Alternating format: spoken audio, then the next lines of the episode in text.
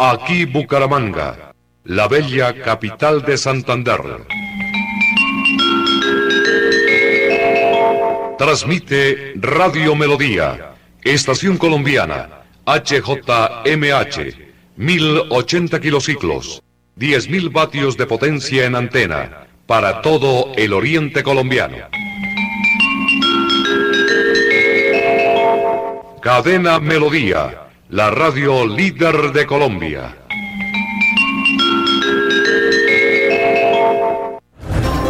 Últimas noticias de Radio Melodía, todos los días desde las 5 de la mañana. Últimas noticias por Radio Melodía 1080 AM en Facebook Live, en YouTube y en Twitter, por donde quiera informarse.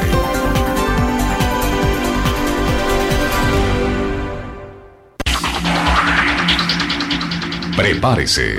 A continuación llegan las noticias. Usted nos escucha para estar más informado. Melodía. La que manda en sintonía. Los conceptos, opiniones y comentarios que se emitan en el siguiente programa son responsabilidad absoluta de quienes en él participan. Radio Melodía, la que manda en sintonía.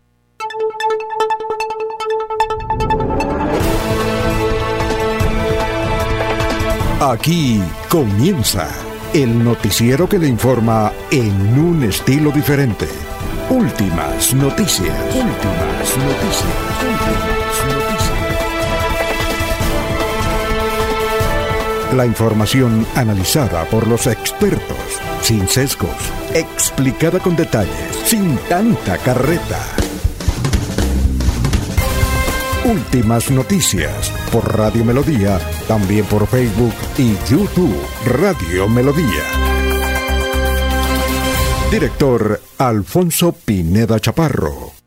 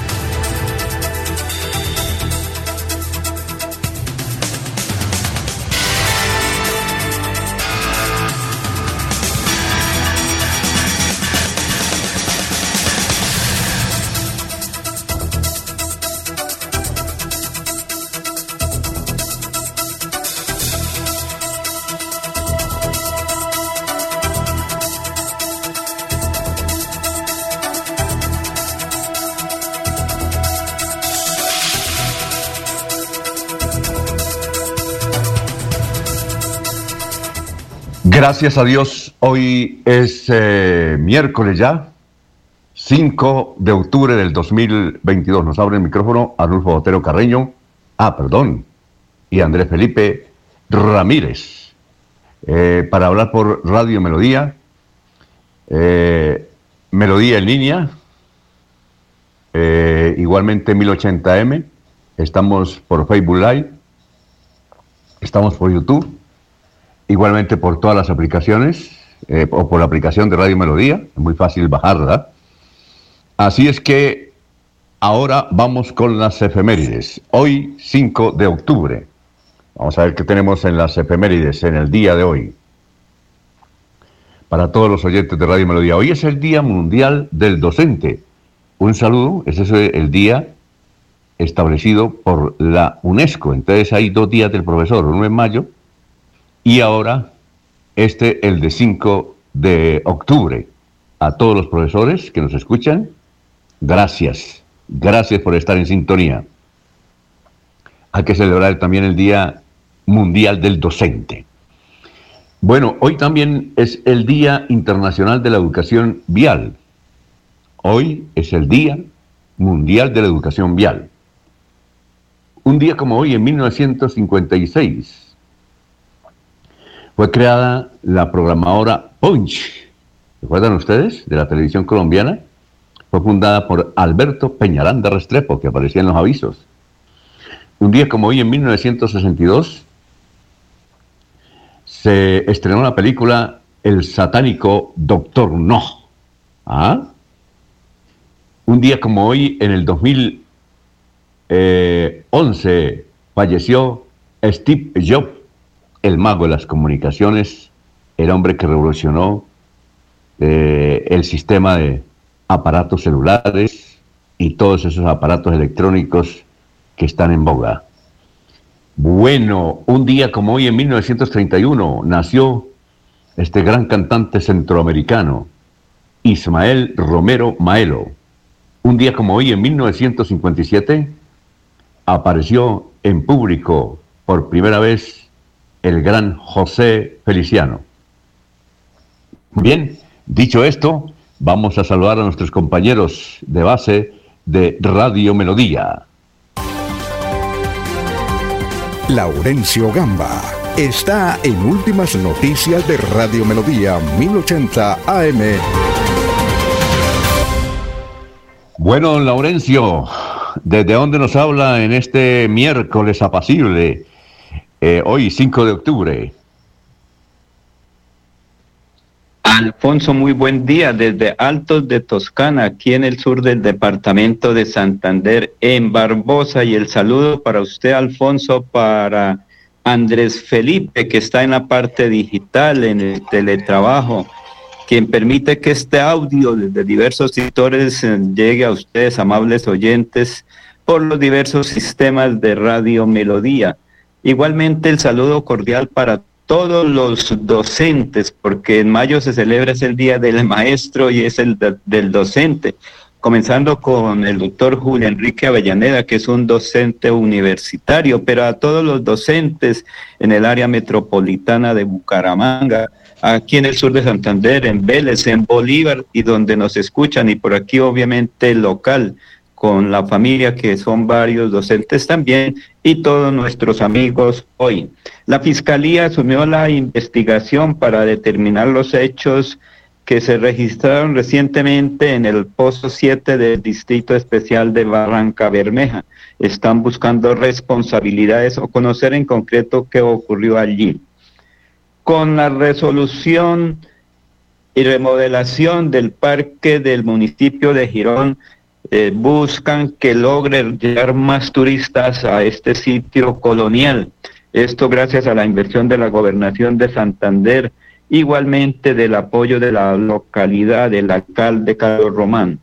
Caficultores buscan en este terreno, en esta zona, en esta área, caficultores para que siembren, pero a la vez en recolectores, porque en este momento está la cosecha, comienza la cosecha, se necesita mano de obra, particularmente los que deben la recolección del grano. Pagan bueno, pero se requiere mucha gente en Santander. El departamento de Santander es uno de los productores de tipo exportación de limón. También es otra de las actividades que en varios sectores de Bucaramanga, de Girón, Lebrija, San Vicente están en estos momentos requiriendo gente para la recolección de estos limones que saldrían de Colombia para el exterior. El mercado internacional requiere mucho limón. Yolín de Riaño es el fiscal regional Santander. En el socorro, gracias al apoyo del ejército, policía nacional y el CTI logra una serie de actividades. Pero escuchemos a este funcionario. Olinton Riaño, fiscal regional. esta organización delincuencial se dedicaba a la comercialización y distribución de estupefacientes en zonas eh, públicas y parques, además de los alrededores de la plaza de mercado del Socorro Santander. Fueron seis allanamientos, 12 capturas. Estos ciudadanos fueron una vez capturados presentados ante el juez de control de garantías ante quien se legalizó la captura. Se formuló la imputación y se impuso medida de aseguramiento a todos estos capturados por el delito de tráfico de estupefacientes.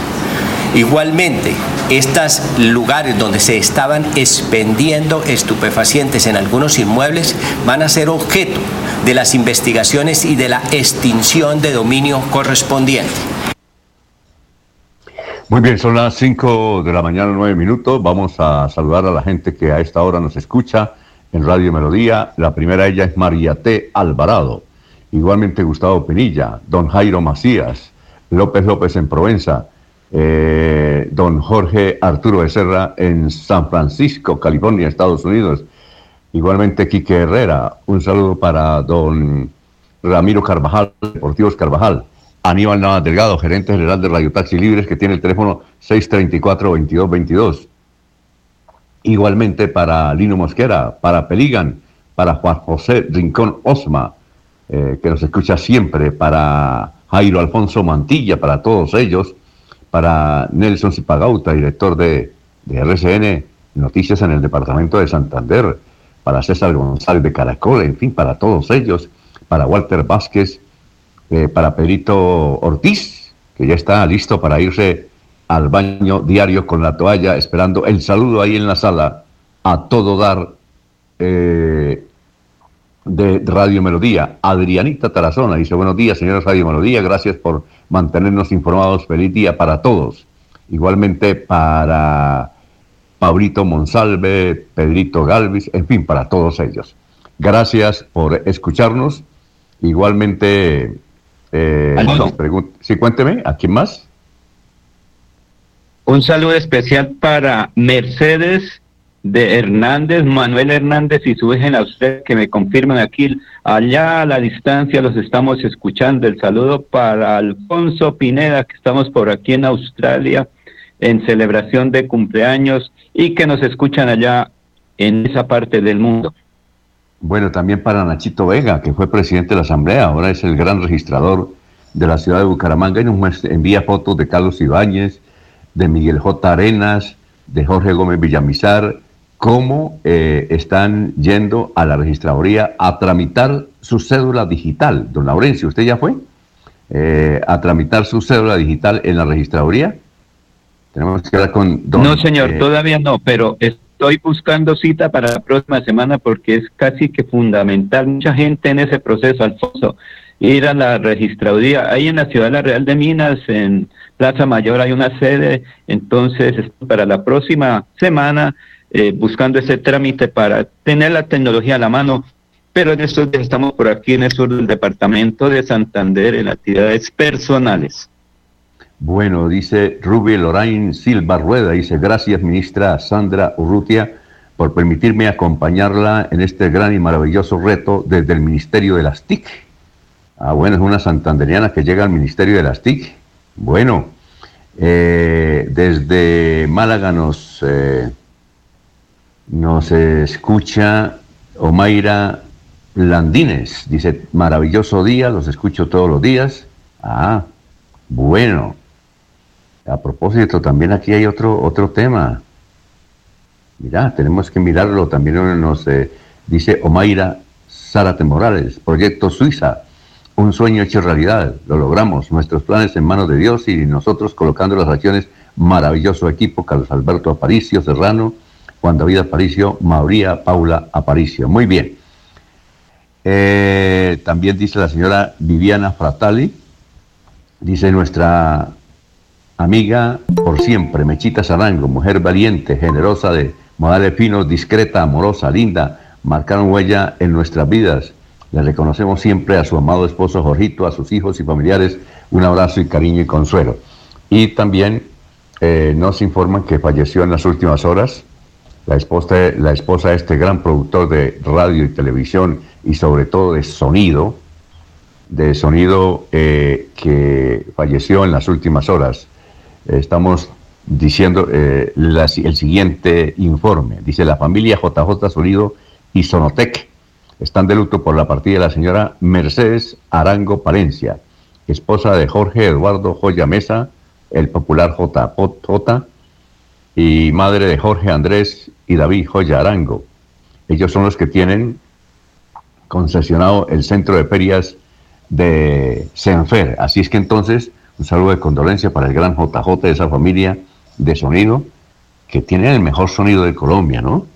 Ellos son los que están en las diferentes actividades, ahora tienen administrando, porque han recibido el contrato hace ya varios años de Senfer. Ellos son unos jóvenes empresarios que van adelante. Pues bien, la señora Mercedes Arango Palencia ha fallecido en las últimas horas y nuestra voz de condolencia para toda esa familia eh, regional.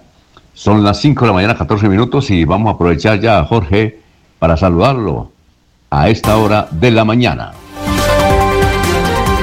Jorge Caicedo está en Últimas Noticias de Radio Melodía 1080 AM. Muy bien, Jorge, ¿cómo se encuentra? Tenga usted muy, pero muy buenos días. Bienvenido. Don Alfonso, muy buenos días. Como siempre, feliz de compartir con ustedes este espacio de últimas noticias y poder compartir con toda la audiencia de Radio Melodía en este 5 de octubre, que es el ducentésimo septuagésimo octavo día del año, el 278, que ya le deja al 2022 87 días para finalizar.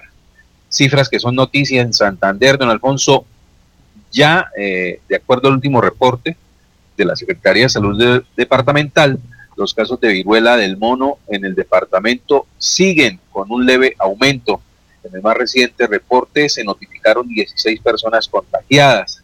El departamento eh, en Santander ya van 51 ciudadanos que han dado positivo a la viruela cínica y se tiene un estudio a nueve santanderianos más. El secretario de Salud, Javier Villamizar, aseguró que los nuevos casos son de personas que residen en los municipios del área metropolitana de Bucaramanga, al igual que en Suaita, Zapatoca y Puente Nacional. A la fecha, en el departamento se han estudiado 85 casos, de los cuales 51 eh, están confirmados y se han descartado 25. Muy bien, muchas gracias Jorge. Son las 5 de la mañana, 16 minutos, 5.16. Vamos a escuchar al hombre que nos trae siempre todos los días a esta hora el pensamiento del momento, el antropólogo y abogado Luis, José eh, Arevalo. Así es que muy buenos días, doctor. Muy buenos días, estimados oyentes y periodistas del noticiero Últimas Noticias de Radio Melodía. Feliz miércoles para todos. El pensamiento de hoy es del escritor y psicólogo clínico colombo-italiano Walter Rizzo, quien dice, no importa cuántas veces tropieces y caigas, sino cuántas veces te levantas para seguir en la lucha. Porque la vida es hoy, mañana sigue. Alfonso Pineda Chaparro está presentando Últimas Noticias. Este es el resumen de las noticias en melodíaenlínea.com hoy miércoles 5 de octubre.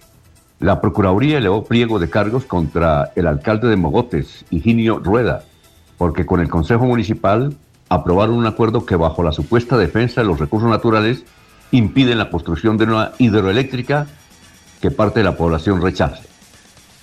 El gobernador de Santander, Mauricio Aguilar, afirmó que no fue atentado la explosión en Pozo 7 de Barranca Bermeja que dejó graves consecuencias.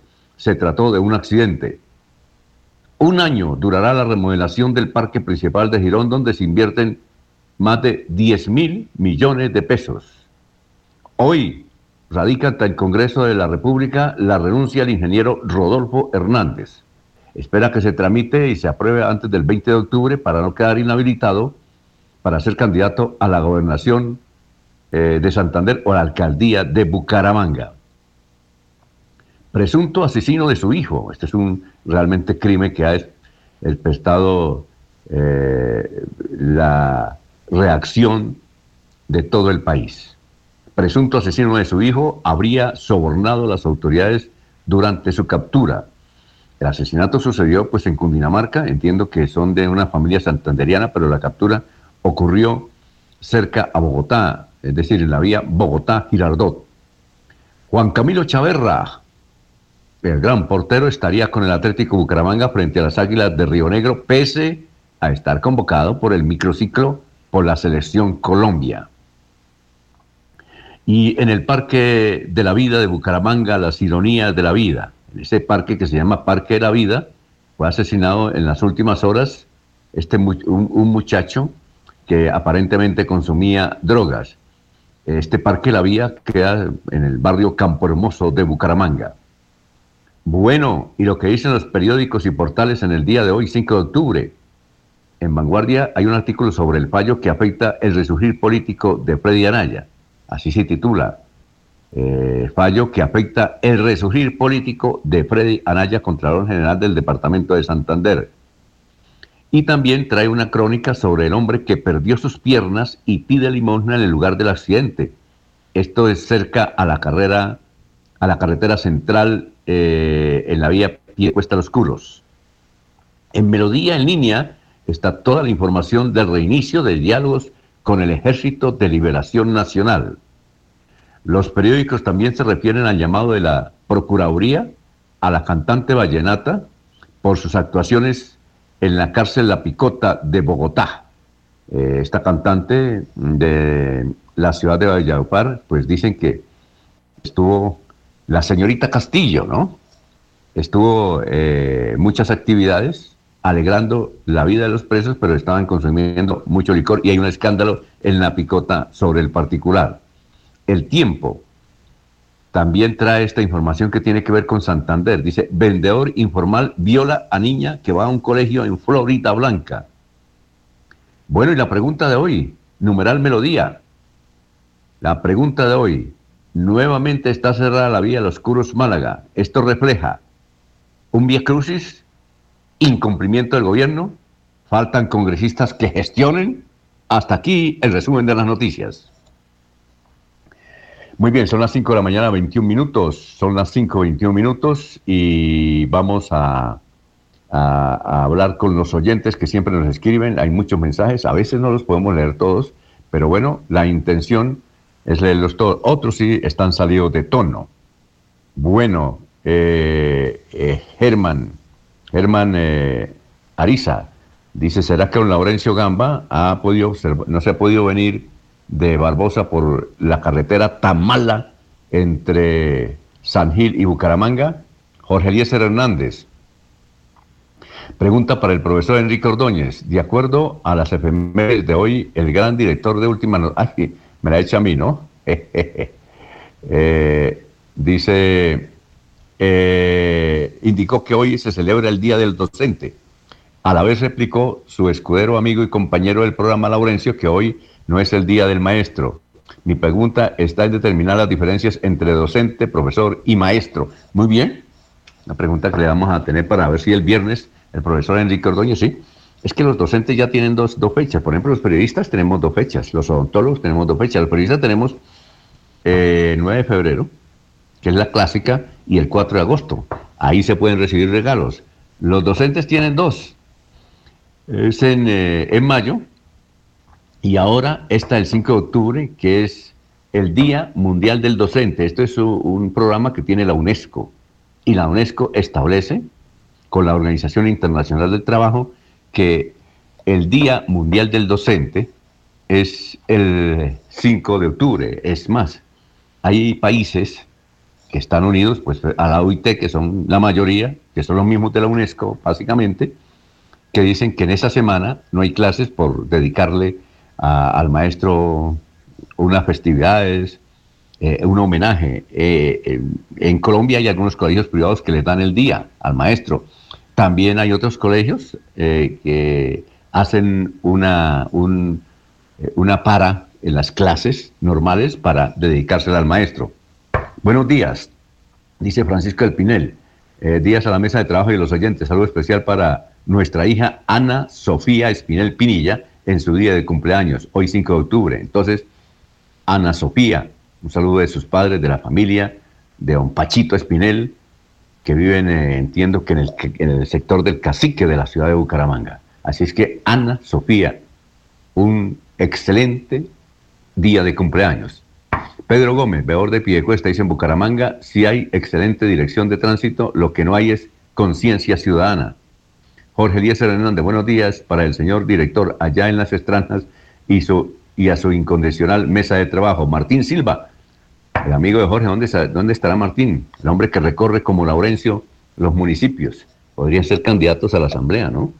Ah, bueno, Don Laurencio, entonces, ¿qué le responde a estos oyentes que dicen que usted no ha podido venir de Barbosa porque la carretera está muy mala entre San Gil y Piedecuesta? Alfonso, pues tiene una serie de baches, como se dice, para el transportador, pero no, es que el viernes anterior y el lunes pasado no despacho en la alcaldía de Barbosa donde debo hacer algunas actividades personales y ayer llovió mucho por este sector de Santander, entonces está todo represado, un poquito demoradas las atenciones al público aquí en Barbosa, pero la vía, obviamente, es que en este momento, Alfonso y oyentes, está bajando mucho vehículo o subiendo vehículos de Bucaramanga, Piedecuesta, San Gil, Socorro, pues hacia el sur del departamento. Y sobre todo si uno viene cualquier tipo de vehículo y dos tracumulas están adelante, es casi imposible el paso, porque en esta vía entre Bucaramanga y Rosa no hay zonas de adelantamiento vehicular.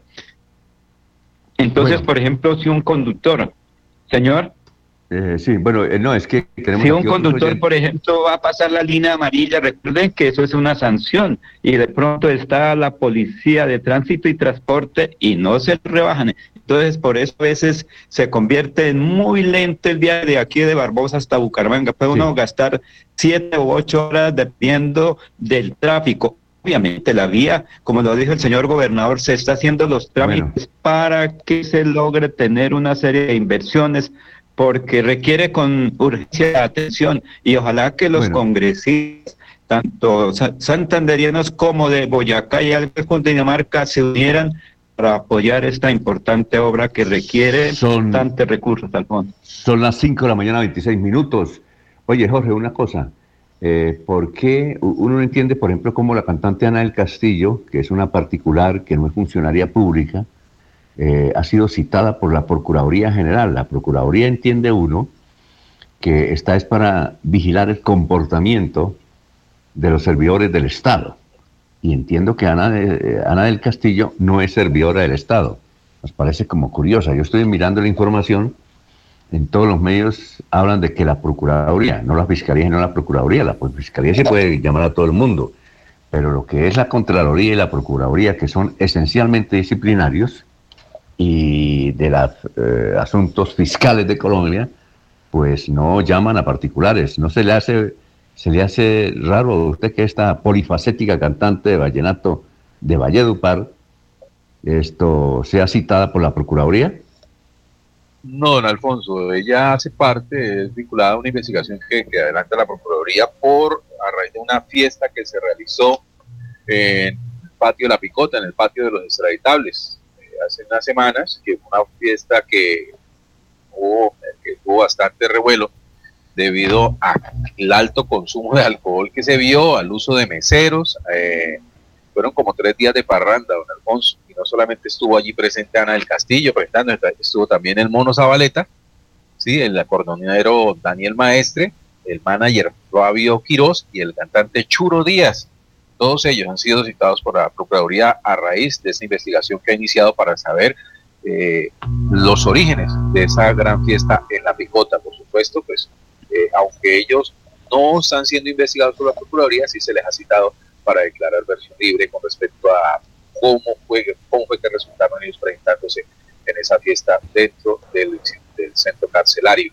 Esto ya suscitó algunos cambios dentro de la picota, hubo cambio de director y fue nombrado un dragoneante como nuevo, dragoneante del IPEC como nuevo director de la picota. Eso de todas maneras, recordemos que en anteriores ocasiones siempre se ha señalado al IPEC como gran responsable de las cosas anormales que suceden dentro de los, de los centros carcelarios. Ayer nos recordaba un oyente que tenemos en Valledupar que dice que no hay concierto de Ana del Castillo donde no haya problemas, ya sea por ella o por otros o terceros, pero en casi todos los conciertos de Ana del Castillo hay alguna cosita, algún bonche. ¿Recuerdan ustedes? Hace unos meses en las ferias de Puente Nacional, allá fue Ana del Castillo y protagonizó su, su show, tanto así que uno de los borrachos asistentes le tiró una piedra a ella, ella se agachó y le pegó fue a uno de los integrantes del conjunto vallenato. En todas partes despierta ella, algo, algo, algo sucede, algo sucede y parece que la policía en Colombia está advertida de que cualquier show con ella hay que mandar más vigilantes, pero en este caso ya el de la picota también pues a ella le invitaron y ella fue y está metida en un bonche. Eh, el señor Alfonso. Jorge Maestre, que nos escribe regularmente desde Valledupar, dice que nos escucha. Jorge Maestre dice que no conoce a Bucaramanga, que quisiera conocerla. Bueno, pero en todo caso, un saludo para Jorge Maestre, que siempre nos da daticos. ¿Qué iba a decir don Laurencio? Son las 5 de la mañana, 30 minutos antes de irnos a unos mensajes. Estaba celebrando la fiesta de la Merced. Recuerde que es la patrona de los reclusos, entonces se les vuelve en la celebración. Pero creo que están en esa celebración con orquesticas, con uno que otro draguito, una que otra comidita por ahí, pero es la celebración a la fiesta de las Mercedes de los reclusos en Colombia y se le fue la mano en la celebración seguramente. Muy bien, son las 5 de la mañana, 30 minutos, nos dice Sociedad Santanderiana de Ingenieros. Dice, para enviar un saludo porque con éxito se realizó la presentación Estudios y Diseños Correo Chiquinquirau Caramanga por Invías Oficial. Eh, ya los señores de Invías convencieron a los ilustres ingenieros santanderianos. Esta carretera que hace, se proyectó hace 30 años, se comenzó a hablar de ella hace 15 años, más de 15 años en la administración del coronel Aguilar, y todavía nada de nada. Entonces dice la Sociedad Santanderiana de Ingenieros, muy nobles ellos. Dice que se realizó presentación con éxito de estudios, diseños de corredor Chiquinquirá, Bucaramanga, por envías oficial. Eh, Subdirección de Planeación de Infraestructura. Gracias por atender el llamado de ingenieros, es eh, Sociedad Santander de Ingenieros, y a quienes nos acompañaron, por ejemplo, la Cámara de Comercio, la Gobernación de Santander, Pro Santander y otras entidades. Bueno, vamos a una pausa. Son las 5.31. Florida Blanca progresa y lo estamos logrando. Logro número 148, formación en educación técnica. La Escuela de Capacitación Municipal de Florida Blanca graduó a 571 personas en el primer semestre del 2022 como técnicos laborales en auxiliar administrativo y en diferentes capacitaciones lideradas por esta institución. ECAN es una escuela seria, con buenas bases. Porque con formación, el progreso en la ciudad es imparable.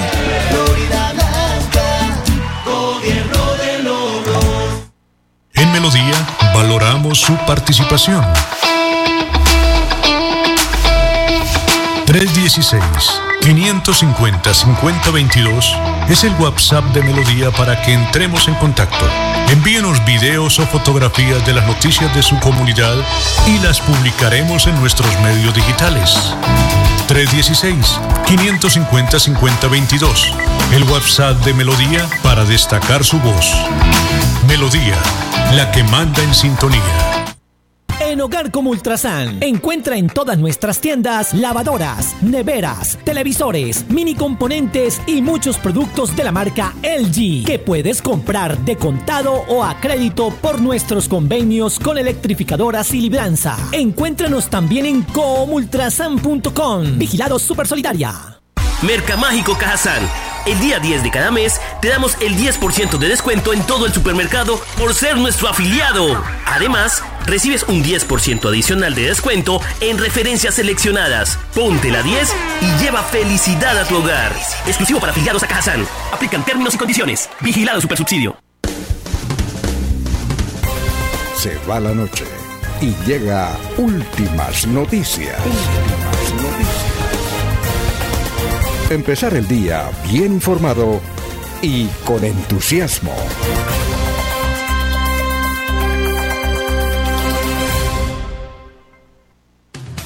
Muy bien, son las 5 de la mañana, 33 minutos. Pedro Gómez, eh, veador de Piedecuesta, dice, ¿por qué el día 12 miércoles cerrarán la vía Piedecuesta-Bucaramanga? ¿Será cierto?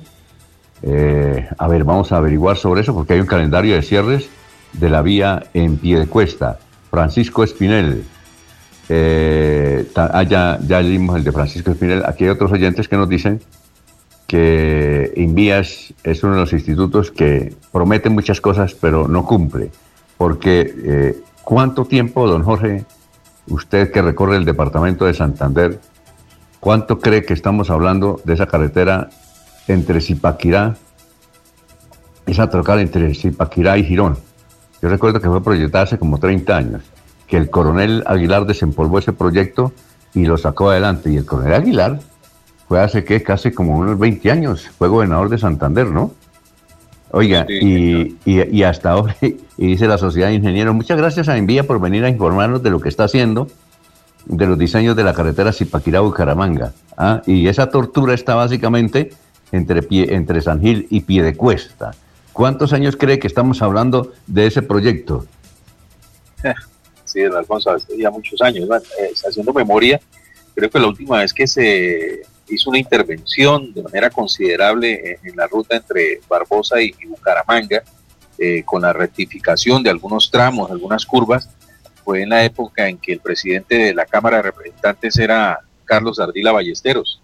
Recuerdo que hizo una, importante gestión para poder hacer una rectificación de, la vía entre, entre, pues, Pescadero y, Barbosa. Eh, eh, es así que tenga memoria que se ha hecho una inversión importante sobre esta vía. De ahí en adelante creo que no, no, no, ha existido una gestión importante sobre ella. Mire, eh, la, sobre todo mm, el, intercambiador que están haciendo en pie de cuesta. ¿Cuánto hace que están haciendo ese intercambiador? ¿Cuánto hace que se proyección? Le voy a decir una cosa, ese intercambiador se proyectó cuando era alcalde de Piedecuesta Fernando Moreno. Fernando Moreno Rojas, que eh, eh, mire, ya falleció Fernando Moreno, de hace mucho tiempo comenzó a decir que se iba a ejecutar ese proyecto, pues se proyectó hace muchos años, pero hace muchos años, lejanos, hace como unos 15 o 20 años, yo recuerdo que Fernando Moreno Rojas, que no era hermano de, de Iván, sino otro Fernando Moreno, cada vez que venía a Bucaramanga y nos lo encontrábamos por ahí en la calle 36 con carrera 14, vamos a tomar tinto. Él nos decía, este ahora, este anillo vial, eso va a favorecer a toda el área metropolitana. Pues bien, él murió y mire, no, eh, está, eh, el proyecto está a medio hacer, ahí lo están haciendo. Por eso es que los trancones, don Pedro Gómez, por eso los trancones. Y ahora, en estos, días, en estos días, los ingenieros de que están empezaron la remodelación del parque de Girón dijeron lo siguiente, ojalá hay que grabar a los ingenieros y, dejar esa, esa grabación para la posteridad. Dijeron que en un año van a remodelar el parque Girón. Yo les digo una cosa, en cinco años estaremos hablando todavía de la remodelación del parque Girón, cuando sea alcalde quién sabe qué allá de Girón. Pero así es en Colombia. Así es, mire la carretera Los Curos Málaga. La están arreglando hace 52 años, cuando el presidente de Colombia era Misael Pastrana Borrero. Y así casi todas son las obras en el departamento sobre, de Santander, sobre, sobre todas las otras viales. A ver, don Laurencio, aquí me dicen los oyentes, dele, me dice un oyente, se llama, eh, dice llamarse Julián, dele la palabra a Laurencio y escribe tan rápido, dice, dele la palabra a, Laurencio que es para defender la inoperancia de las administraciones públicas en la carretera Barbosa-Bucaramanga. A ver, don Laurencio.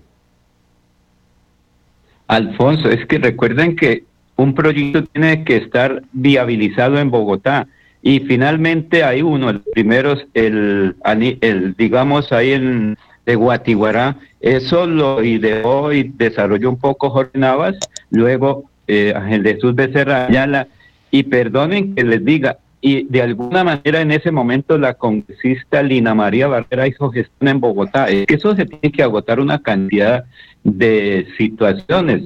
Y luego, eh, ahora, eh, creo que en la administración de Dani Alexander eh, también se, se, desarrolló bastante el estudio y finalmente logran el contrato en esta administración. Lo que ocurre es que eso no es de la noche a la mañana. Se habla de la vía Barbosa Bucaramanga. Yo recuerdo cuando estudiaba en la escuela urbana del corregimiento de Cite que la empresa Morrison, que era extranjera, inició la operación de ampliación y eh, construcción de la vía Bucaramanga-Barbosa. Es decir, eso iba por, por lo de Suaita, que se llama el sitio de Mamaruca, pero finalmente les tocó eh, cambiar el trazado.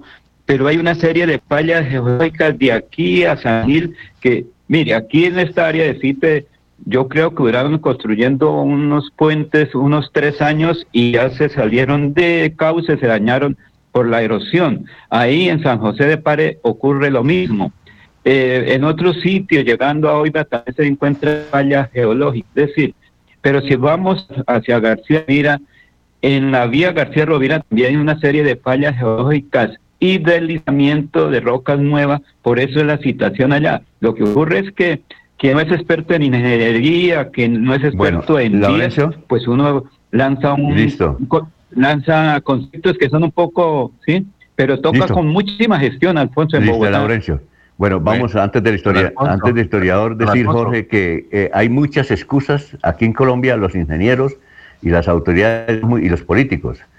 Y, y, a veces los periodistas dan muchas excusas, no que llovió, que no llovió, que hizo sol, que no hizo sol, no que hubo un deslizamiento, que no hubo dicen, no. Entonces, eh, excusas muchas, muchas, pero cumplimiento cero.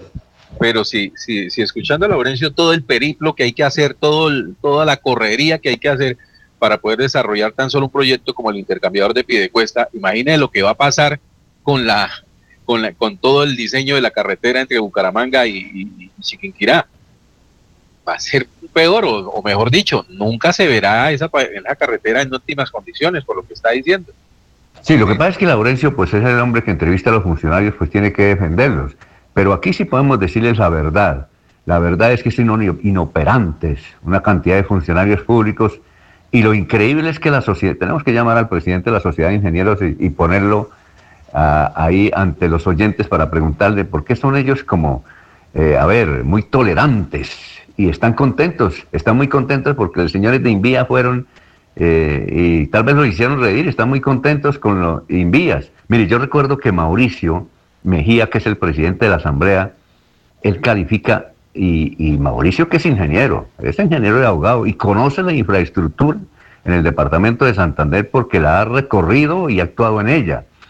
Y, es por, y Mauricio fue uno de los que sacó adelante este proyecto interesante para el desarrollo urbano del área metropolitana, como es, entre otros, eh, el puente intercambiador de la Puerta del Sol. Entonces él sí tiene autoridad de decir, y él le da palo a los señores de Invías. Los señores de Invías son unos charlatanes ellos están ganando la plática ahí y hablándole, y ahora es que convencieron a la sociedad de ingenieros. Tenemos que llamar al presidente de la sociedad de ingenieros o algún directivo para que hablemos de esas bellezas. Eh, estamos hablando de esta carretera Bucaramanga, perdón, eh, Zipaquirá-Bucaramanga, hace N años, desde cuando eh, Laurencio reconoce que está de pantalón corto y Laurencio ya superando los 70. Imagínese, imagínese usted. Pero bueno, eh, mucha carreta y ahí está ya el historiador pendiente. Dice, ¿me van a dar cambio? No. Carlos Augusto González para hablar de la historia, las noticias de hace 50 y hace 25 años. Carlos Augusto, le escuchamos. Buenos días a la mesa de trabajo y a los oyentes. Esta fue la noticia más relevante de nuestro departamento de 50 años. El gobierno departamental destinó un auxilio por 15 mil pesos a través de la Secretaría de Fomento y Desarrollo para la celebración de la Feria Lanar Nacional que se realizará del 7 al 11 de diciembre en Concepción. Un concurso histórico sobre la ciudad de Bucaramanga será convocado bajo el patrocinio de la Academia de Historia de Santander y la Junta Organizadora de los actos conmemorativos del 350 aniversario de la fundación de la capital del departamento. El certamen se propone suscitar y estimular entre los estudios de todas las edades y procedencias el conocimiento de los orígenes y el desarrollo alcanzados por la ciudad. Y hace 25 años fue noticia lo siguiente. La Contraloría de Bucaramanga archivó la investigación que adelantaba contra el exdirector de tránsito y concejal de Bucaramanga, Ignacio Arturo Vega Gutiérrez, motivada por las acusaciones que hiciera el también exdirector de dicha entidad, Jorge Villamizar Morales. Hoy en horas de la mañana se firmará el acta de entrega de las áreas de sesión de la constructora Hernández Gómez a la urbanización San Telmo de Piedecuesta. El documento será firmado por los presidentes de las juntas de San Telmo 1 y 2, Pedro Julio Ochoa y Graciela Rodríguez, el jefe de desarrollo urbano de la alcaldía Néstor Henry Bernal, el gerente de proyectos de la constructora Humberto Gualdrón Rivera y el personero Fernando Moreno Rojas. En dichos terrenos se construirá un polideportivo y un salón comunal. el saludo a todos. Siga... Muy amable, Carlos. Eh, ahí está hablando sobre lo que ocurrió hace 25 años con la constructora HG. La constructora HG ha construido la mayoría de barrios de Piedecuesta. Eso sí ha tenido un gran desarrollo por parte de HG. Por eso es que casi todos los barrios, que, yo creo que todos los barrios que ha construido, HG eh, en Piedecuesta llevan el nombre de poblaciones y sitios argentinos.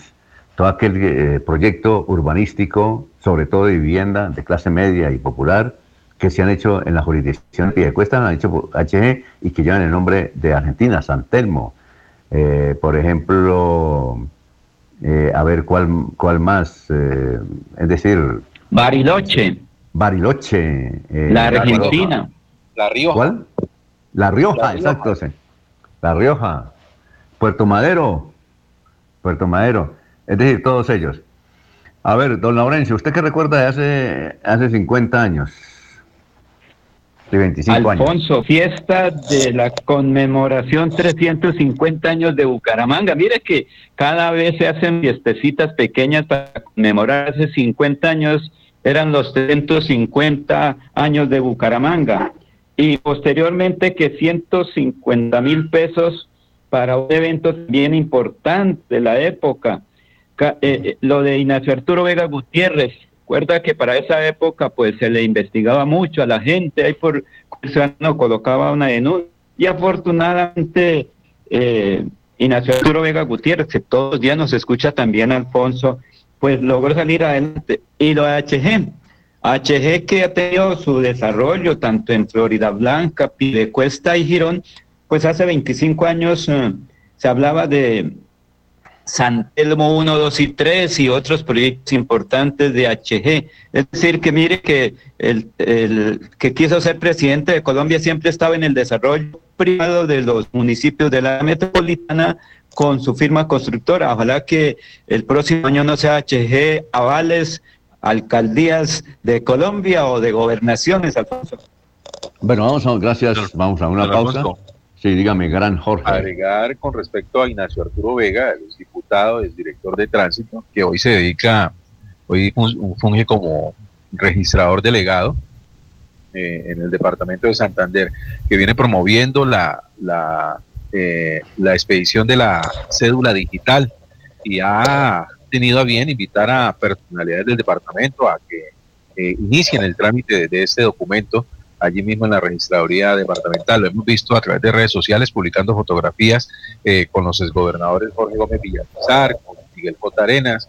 Eh, ayer creo que estuvo el, Contralor de Bucaramanga, también estuvo haciendo la diligencia de, de expedir su tarjeta, cédula digital y es un procedimiento del cual pues todos los ciudadanos debemos de apuntarle para apresurar eh, la, la, solicitud o, tener este documento que sin duda pues eh, generará eh, varios beneficios, sobre todo a las personas que continuamente viajan al exterior, pues tener la cédula digital les va, les va a ahorrar tiempo y molestias con su tránsito por los terminales aéreos. Así que son, muy buena gestión en ese sentido.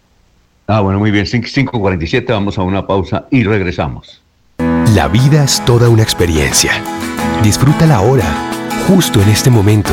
Y para vivirla al máximo, en Los Olivos pensamos en cómo hacerlo todo con amor. Desde nuestros productos exequiales y de previsión hasta experiencias complementarias para que tu vida y la de los tuyos sea más sencilla, incluidas tus mascotas. Queremos que lo vivas todo con amor. Queremos más vida para ti. Descúbrelo todo en www.losolivos.com. Los Olivos, un homenaje al amor.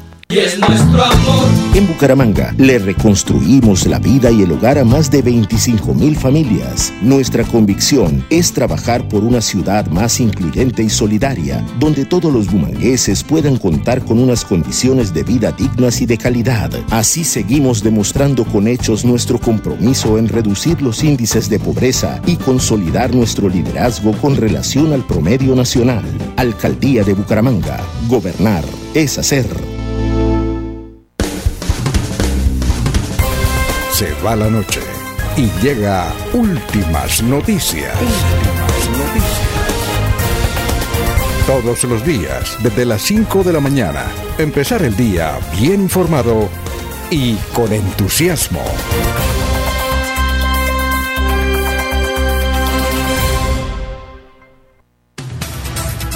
Mañana 49 minutos. Isabela nos escucha en Río Negro. Suponemos que es el Río Negro Santander o Río Negro Antioquia. Pero supongamos que Isabela está en Río Negro. Oiga, José, es que nos pregunta Isabela que si eso de la cédula digital es al gratín, porque ella escuchó que hay que pagar 50 mil pesos.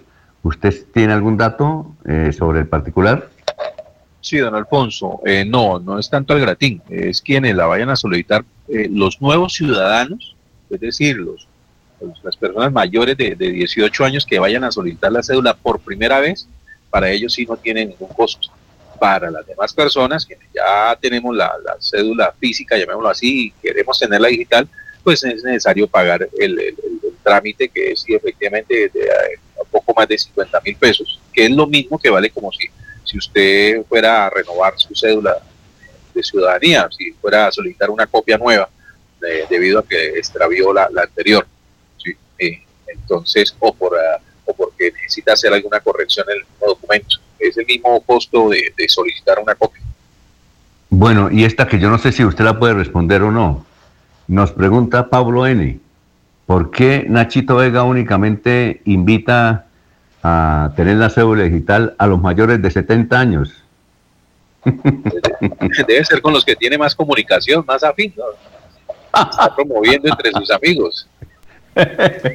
Pero no, no, no, es, de todas maneras es destacable la labor como funcionario, pues obviamente él está vinculado a, la registraduría y desde allí pues está impulsando la necesidad de actualizar este documento. Es, es que, no es solamente eh, a los amigos de, Ignacio Arturo Vega, todos los ciudadanos los que debemos de estar de tener en cuenta que hay que renovar el documento y que eh, solicitar la cédula digital pues eh, es, se hace prioritario sobre todo porque es que da, da beneficio.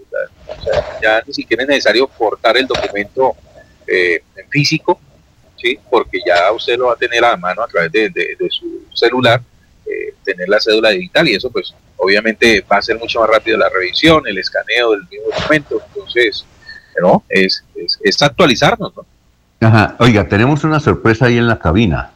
Nosotros estamos por fuera, pero en la cabina hay un eh, juicioso ingeniero, periodista, educador, el diputado que se llama Sergio Rafael Serrano. Don Sergio, tenga usted muy buenos días. ¿A qué debemos su visita? Pues Alfonso, acompañarnos un ratico en la mañana de hoy. Muy buenos días para todos. Muy contento de estar hoy desde esta Oiga, ¿cómo se ve bien usted en la cabina? Ah, caramba. Oiga, se ve muy bien. Se ve muy bien. ¿Ah? Bueno, bueno, aquí. diseñado para él. Sí, no, además que es amplio, amplio y fresco. Oiga, Ignacio Arturo, Nacho Vega, eh, los señores que están yendo de 70 años, mayores de 70 años, es porque los amigos de Nacho son mayores de 70, hermano. Muy bien. Oiga, aquí un, oyente nos, nos toma el pelo y dice, oiga, ¿y Sergio va eh, para intervenir o solamente de la inspección mensual? Ambas cosas, ambas cosas, Alfonso. Ambas cosas. La nómina, llegó la nómina. Estamos comenzando mes y toca estar muy pendiente de lo que se desarrolle. Sí, eh, es que Sergio tiene invitado a un alcalde que ha hecho muchas cosas buenas en, Santander y en Colombia, que es el alcalde de Encino, ¿no? Sí, viene, sí, quedó de venir en, en, un rato. Ajá. En un rato y hablaremos con él. Vamos a hablar de aves, ¿no? Vamos, a hablar, de, aves, de un tema que eh, están desarrollando desde el municipio y eh, un, festival, un, eh, un encuentro que se va a realizar frente a ese tema. Bueno, bueno, un saludo para Alvarito Angarita, que Álvaro Angarita siempre todos los días nos envía, él es uno de los editores del diario El Frente. nos envía los titulares de hoy, trae una primicia. El diario El Frente, la vamos a leer, dice, condenado es magistrado de la JEP, Eduardo Castellanos, por complicidad con los ex paramilitares. El doctor Eduardo Castellanos, magistrado, fue condenado eh, por eh, el magistrado por la Corte Suprema de Justicia. Bien, oye, otra cosa. Sí, cuéntame.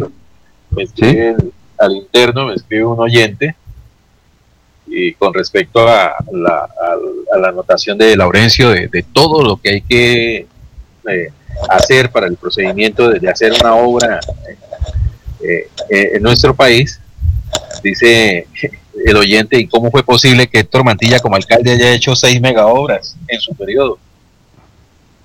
Ah, sí. Ah, dice, sí, claro.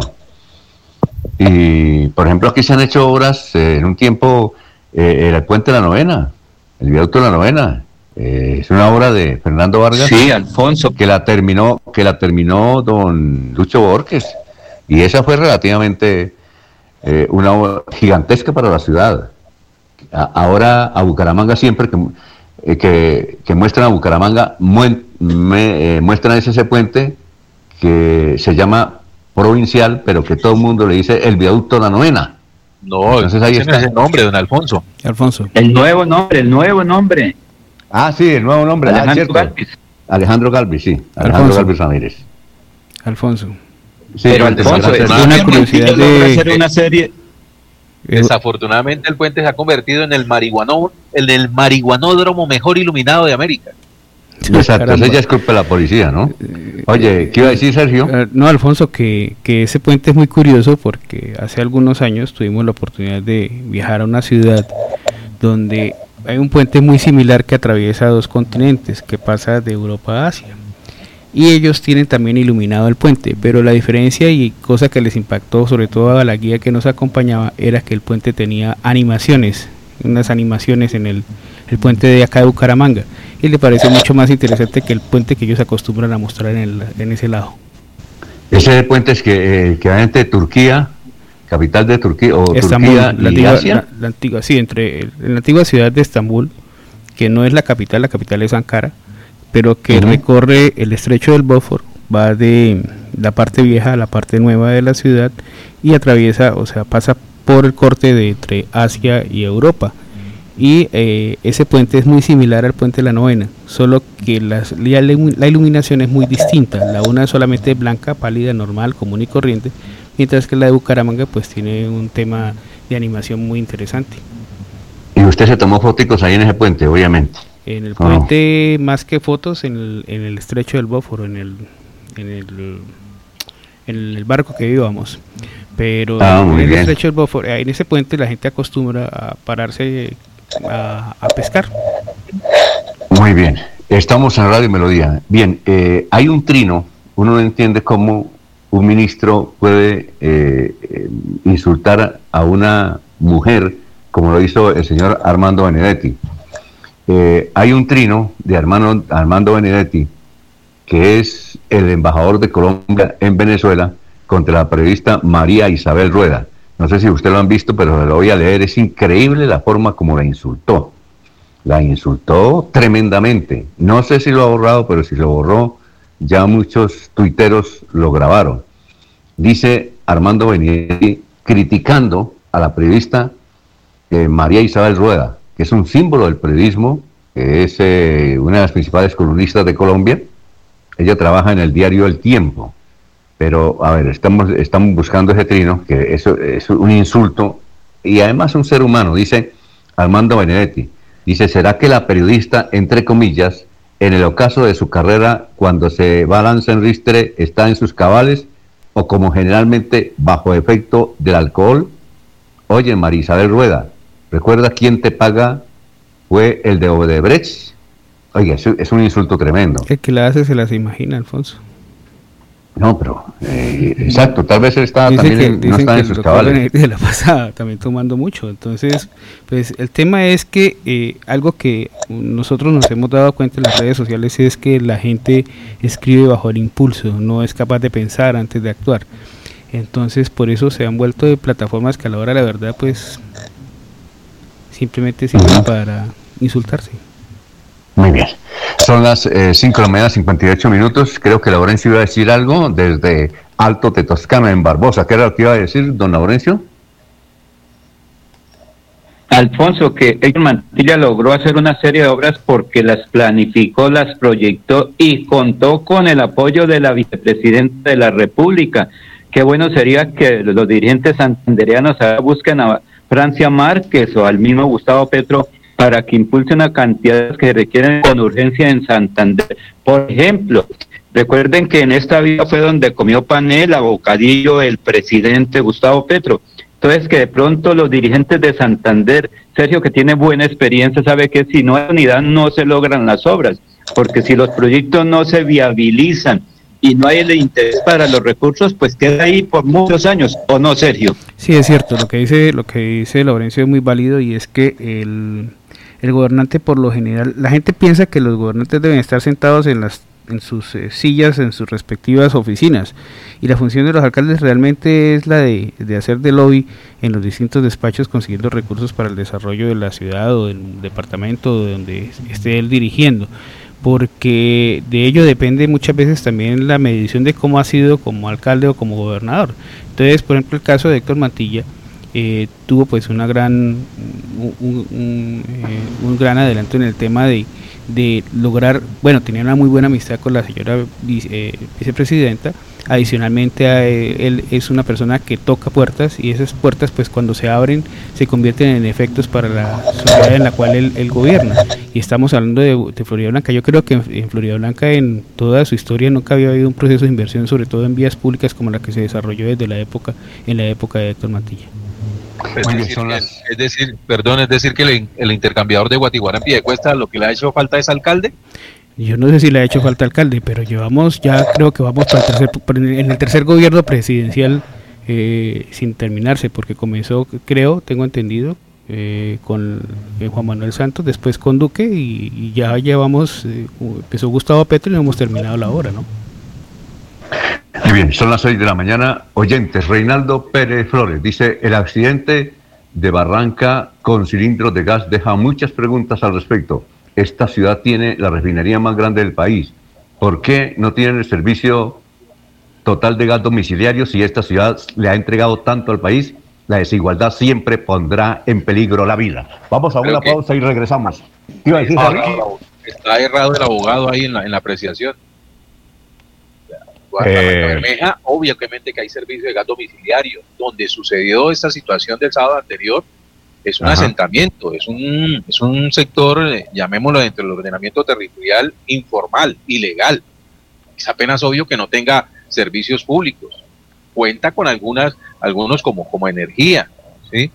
legalmente está Falta ver si hay acueductos. Creo que no hay acueductos porque eh, fue necesario el desplazamiento de varias máquinas de bomberos para poder eh, eh, mitigar los efectos de esa conflagración que estaba presentando y, no había, eh, ¿cómo es?, eh, disponibilidad de, de, grifos en, las calles para poder instalar las mangueras. Es un asentamiento, por eso es que no, no, no tiene servicio de gas. Es apenas obvio. Ajá. Muy bien, vamos a una pausa. Son las 6 de la mañana, dos minutos estamos en Radio Melodía. Aquí Bucaramanga, la bella capital de Santander.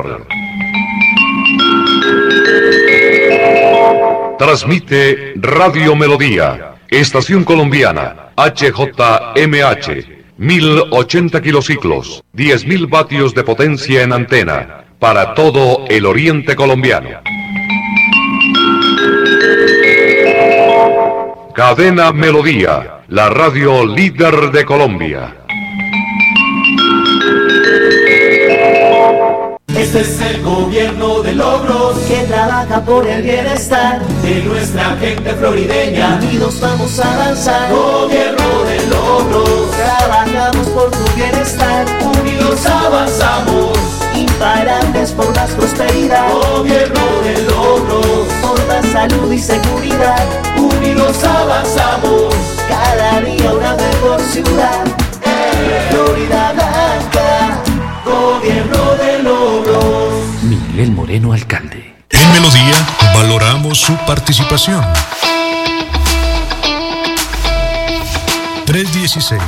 316-550-5022 es el WhatsApp de Melodía para que entremos en contacto.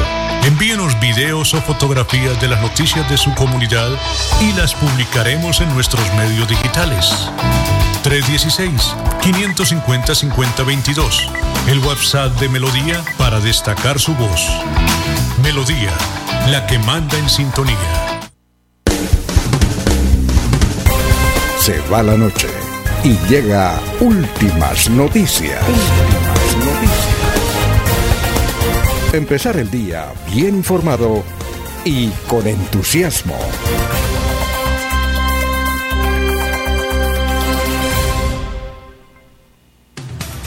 Bien, vamos con noticias, Jorge, a esta hora. Estamos en Radio Melodía. Son las seis y cuatro minutos. Pues, don Alfonso, digamos hablando de vías, con todo el dolor de cabeza que está generando el solo tramo entre Bucaramanga y Barbosa, eh, los gremios económicos de Santander solicitaron eh, que hay que decretar la emergencia vial en la carretera a San Gil. Dice, desde la Cámara de Comercio le piden al Invías y al Gobierno Nacional que se generen protocolos inmediatos para mejorar la movilidad por la ruta entre Bucaramanga y la Perla del Fonce.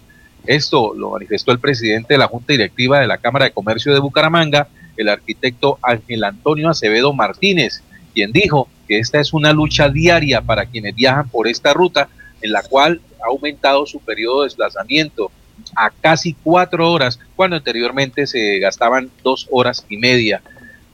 permanentemente se presentan inconvenientes, ya sea por un desastre natural, un trancón, una mula que se varó la, eh, o los accidentes que no faltan, argumentó el arquitecto Acevedo Martínez dijo que desde los gremios se está pidiendo al gobierno nacional que se generen protocolos de asistencia inmediata a esta ruta que es fundamental para la economía de Santander. Explicó que esa vía debe ser tratada como si fuera un aeropuerto donde por cualquier falla se activen protocolos inmediatos para solucionar el problema y no siete horas después de un accidente o de una falla. Se busca que con los protocolos se solucionen problemas tan pronto sucedan argumentó Ángel Antonio Acevedo Martínez, quien además, entre otras cosas, don Alfonso, conoce muy bien la ruta porque él reside en el municipio de Socorro. Eh, Ángel Antonio fue el que iba a ser candidato a la alcaldía fue alcalde. de Socorro. Eh, ¿Y fue alcalde? Sí, fue alcalde. Sí, fue alcalde. Recuerde que tuvo un incidente que lo apartó del cargo. Posteriormente eh, le dieron la razón a él. Fue, todo se debió a un a una, mal, una mala jugada política que le hicieron sus contradictores allí en el municipio de Socorro y fue, iba a ser entonces eh, nuevamente candidato a la alcaldía, pero creo que hubo algún, nuevamente eh, los malquerientes de, del, arquitecto Acedo Martínez no le permitieron obtener los avales necesarios para eh, aspirar nuevamente a la alcaldía de la ciudad de Socorro. Pero con todo, con todo eso creo que la próxima será protagonista. Y es decir, hay posibilidades de que sea candidato y sea alcalde. Sin duda, creería eh, yo. Sí, sí, si fuera, claro, candidato, está buscando avales. Tiene una gran aceptación por la gente. Además que fue en el... Está buscando el aval. ¿Él es conservador o es el conservador? Él se hizo en las fraguas conservadoras. Claro, el papá de ah. él fue diputado del Partido Conservador. Ah, ya, ya, ya, ya. Está buscando aval, yo Alfonso. ¿Ah, sí? Por el momento. sí, señor. Hablé con él recientemente, doctor. Sí. ¿Cómo, Laurencio? Recientemente hablé con él. Lo que pasa es que la tecnología aquí en Barbosa me molesta un poco y no puedo, pero sí, hablé con él y está trabajando mucho de la Cámara de Comercio, está preocupado por una cantidad de cosas, por el café porque recuerden que en el Socorro, y Sergio conoce bien, en este momento hay una producción enorme de café y se requieren muchos eh, recolectores de café, igual que las vías de comunicación, obras de desarrollo. Y día me dijo, estoy pensando el ofrecimiento que los dirigentes de del Socorro me han hecho, que sea candidato. Yo tengo habilidad para ser alcalde, no tengo ningún inconveniente. Entonces, estoy pensando si sigo trabajando desde la Cámara de Comercio o eh, presento mi nombre como aspirante al primer cargo de el socorro, Alfonso, eso es lo que me dijo. Pero la vía sí es muy importante, dijo, requerimos esa vía y nos toca unirnos todos, porque es que una sola persona no hace lluvia, como dice, una golondrina no logra que llueva. Entonces, si aquí cada uno va por un lado y no hay la unidad para pedirle al señor presidente, al ministro de... Eh, del transporte, a los congresistas que destinen los recursos para Santander y no para otras regiones, Alfonso. Ahí duraremos otros 15 años peleando entre todos si no se logra que se haga esta importante obra. Planificar como ocurrió en la administración de Héctor Guillermo Mantilla en Florida Blanca. Fue la planificación, la gestión en unidad y obviamente de la mano a la señora vicepresidenta de la República, que eso fue lo que le permitió a Héctor Mantilla la ejecución de obras que hoy se están reconociendo, Alfonso. Bueno, Laurencio, eh, ¿usted tiene los audífonos o no, Laurencio? Aló. Se cortó. Eh, Pero es que aquí llegamos, recuerde que hasta que va hasta a Bucaramanga y regresa, entonces tenemos un pequeño inconveniente, pero normal. Y con la carretera tan mala, imagínense, el sonido se demora más. ¿Qué iba a decir, eh, Sergio? No, no, no, lo que dice, lo que dice Laurencio, hay un pequeño lapsus, un pequeño lag. ¿Y porque, cuál es el lapsus? No, no, el tiempo, el tiempo. Ah, muy bien, perfecto. Es que tenemos ahí una declaración del distinguido abogado antioqueño, que es Gilberto Tobón. Él dice que va a ser muy difícil la negociación con el Ejército de Liberación Nacional. El Ejército de Liberación Nacional, que nació en Santander, ¿no? En 1965 la toma de Simacota. Exactamente. Y el homicidio de los esposos García Ver. Sí, y generalmente los cuadros eh, de comando han sido de Santander, pero él habló con el programa Nos cogió la noche y da a conocer una consideración válida para muchos porque va a ser casi imposible dialogar con el Ejército de Liberación Nacional. Vamos a verlo y a escucharlo dice que Petro no va a hacer las reformas que muchos piensan. ¿Qué reformas cree usted que va a hacer Gustavo Petro? Si Gustavo Petro hace una reforma que es dificilísima, que es lograr desmovilizar al ELN, yo le voy al visto bueno. Dificilísimo, Nacho, ¿sabe por qué? Porque son unos fanáticos. Son el brazo armado de la teología de la liberación. Así me cuesta esto la vida. Son lo que son. Fundados por un cura, Camilo Torres, reforzados por otro cura, el cura Pérez, por otro cura, Domingo Laín son unos fanáticos religiosos. ¿Qué creen? Que la igualdad existe del Jesucristo, del Evangelio, no de los de San Pablo, que fue el que fundó el cristianismo, sino los eh, verdaderos e-, evangelistas, Los pobres, ¿no? Un rico no llegará al cielo. Es más fácil que pase un camello por el hueco y una aguja, bla, bla, bla. Mire, creen en eso. Eso es dificilísimo de desmovilizar, porque ¿qué le van a plantear a Petro? Háganos la revolución por decreto y nos desmovilizamos, por favor. Pero si él logra eso, extraordinario, extraordinario. Bueno, doctor Sergio, usted que lee mucho y sabe religiones, ¿qué piensa sobre esta declaración? Bueno, yo siempre, la verdad es que siempre he pensado que el ELN, desde la condición de su guerra de guerrillas, es el, grupo armado con una mayor fuerza intelectual.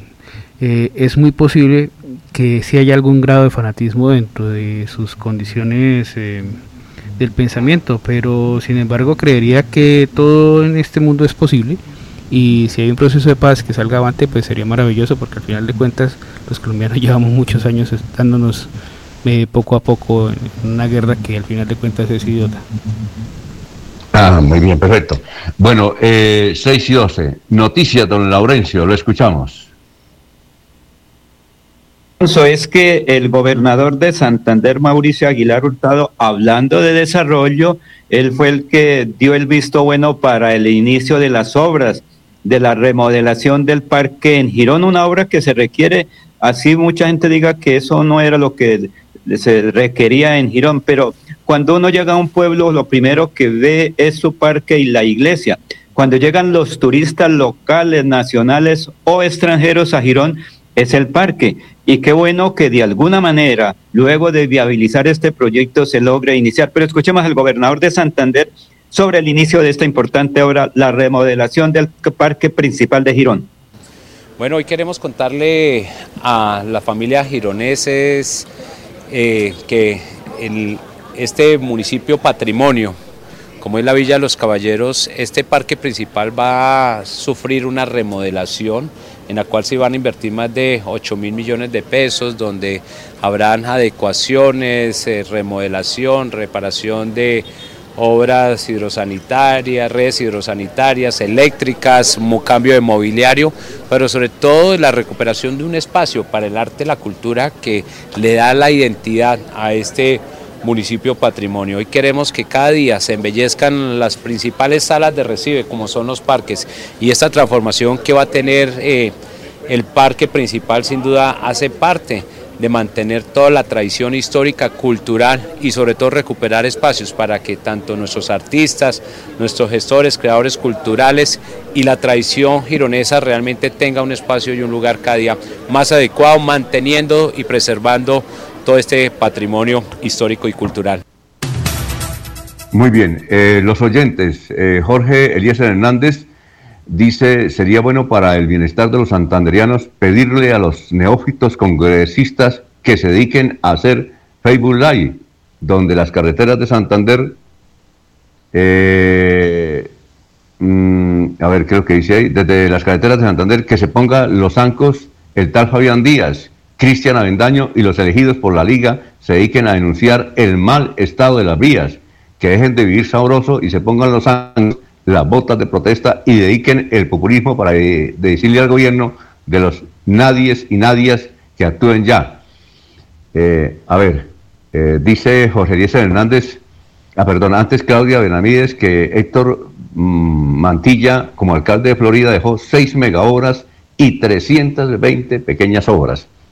Pero, a ver, eh, dice Jorge Díaz Hernández, qué bueno escuchar nuevamente al abogado Sergio Rafael Serrano, y le hace una pregunta. Eh, ¿Sabían que Ankara ya no se llama Ankara? No, Sergio, no, Ankara, la, no, la, capital, la capital es Ankara, cambió de nombre. Ah, bueno, ¿cómo se llamaba antes? Ankara no, no sabía que tenía otro nombre antes. No, que cambió de no, que, que Turquía hoy se llama Turquille. Turquille. ¿Cómo? Turquille, que se cierra la, la, boca para pronunciar la U. La U tiene ah, una, una diéresis. Eh, sí, así se llamaba antes, pero también se ha recibido varios nombres, porque por ejemplo Estambul se llamaba Constantinopla, la ciudad de Constantino. Ajá. Y así por el estilo, pero es un país muy hermoso, recomendado para cualquiera que quiere conocerlo. Muy bien, perfecto. Son las 5, las 6 y 15, vamos a una pausa y regresamos. Y es nuestro amor. En Bucaramanga, el campo volvió a tener su propia vida. Los productores y comerciantes de las veredas y corregimientos están viendo cómo sus impuestos se vuelven obras que cambian la calidad de vida de sus familias y de todo el sector rural, generando oportunidades de negocios en condiciones justas para que les entre más platica a sus bolsillos y transformen por siempre su futuro. Alcaldía de Bucaramanga. Gobernar es hacer.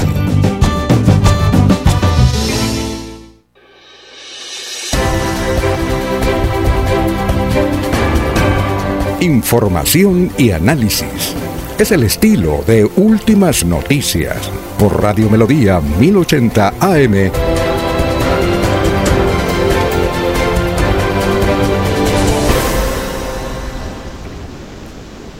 Muy bien, son las 6 eh, de la mañana, 17 minutos. Estamos en Radio Melodía. Eh, bien, hoy el tiempo revela que Lucía Méndez, ¿escucharon ustedes a Lucía Méndez, eh, don Jorge y don Sergio y don Laurencio, una gran cantante era, mexicana, era, Era un mujer, una mujer muy bonita en aquellas épocas, no hace muchos años, no, no, no sé de ella. Hacía una película que se llamaba, creo que Viviana, eh, en el año 70 y péguele. Yo estaba muy niño y ella era muy famosa y adicionalmente era cantante. Muy perfecto. Y dice hoy el tiempo, en un artículo revela que Lucía Méndez eh, fue otra de las amigas, entre comillas, de Pablo Escobar. Ah, y trae su historia. ¿Ah? Interesante. Muy hermosa realmente. No, o sea, lo que le digo, hace muchos años no tengo ni idea de su vida, pero, pero de niño me parecía muy atractiva. Amor platónico, de los amores platónicos de infancia. ¿Qué iba a decir, don Jorge? Es ella misma quien cuenta la historia. Claro. ¿Qué, ¿Usted ya la leyó? ¿Qué dice? No, no, acabo de, ver acá, dice que este domingo 2 de octubre se estrenó una nueva serie en Netflix, Siempre Reinas, la cual cuenta con la participación de la actriz y cantante mexicana Lucía Méndez, quien hizo una confesión durante el programa que muchos no sabían de su vida. Gracias a su música durante los años 70, la cantante logró saltar a la fama presentándose en varios países del mundo, entre esos llegó a Colombia, más específicamente a Medellín. En esta ciudad la artista tuvo una presentación que seguramente no olvidará en toda su vida. Mientras Lucía se encontraba tras bambalinas, su madre le dijo que entre el público se encontraba el temido narcotraficante Pablo Escobar. Me dice mi mamá, me vas a matar. Y yo, ¿por qué? Yo sabes quién está sentado al frente. Ese es Pablo Escobar, contó Méndez la manera en que su madre le dijo que el capo estaba presente en el lugar.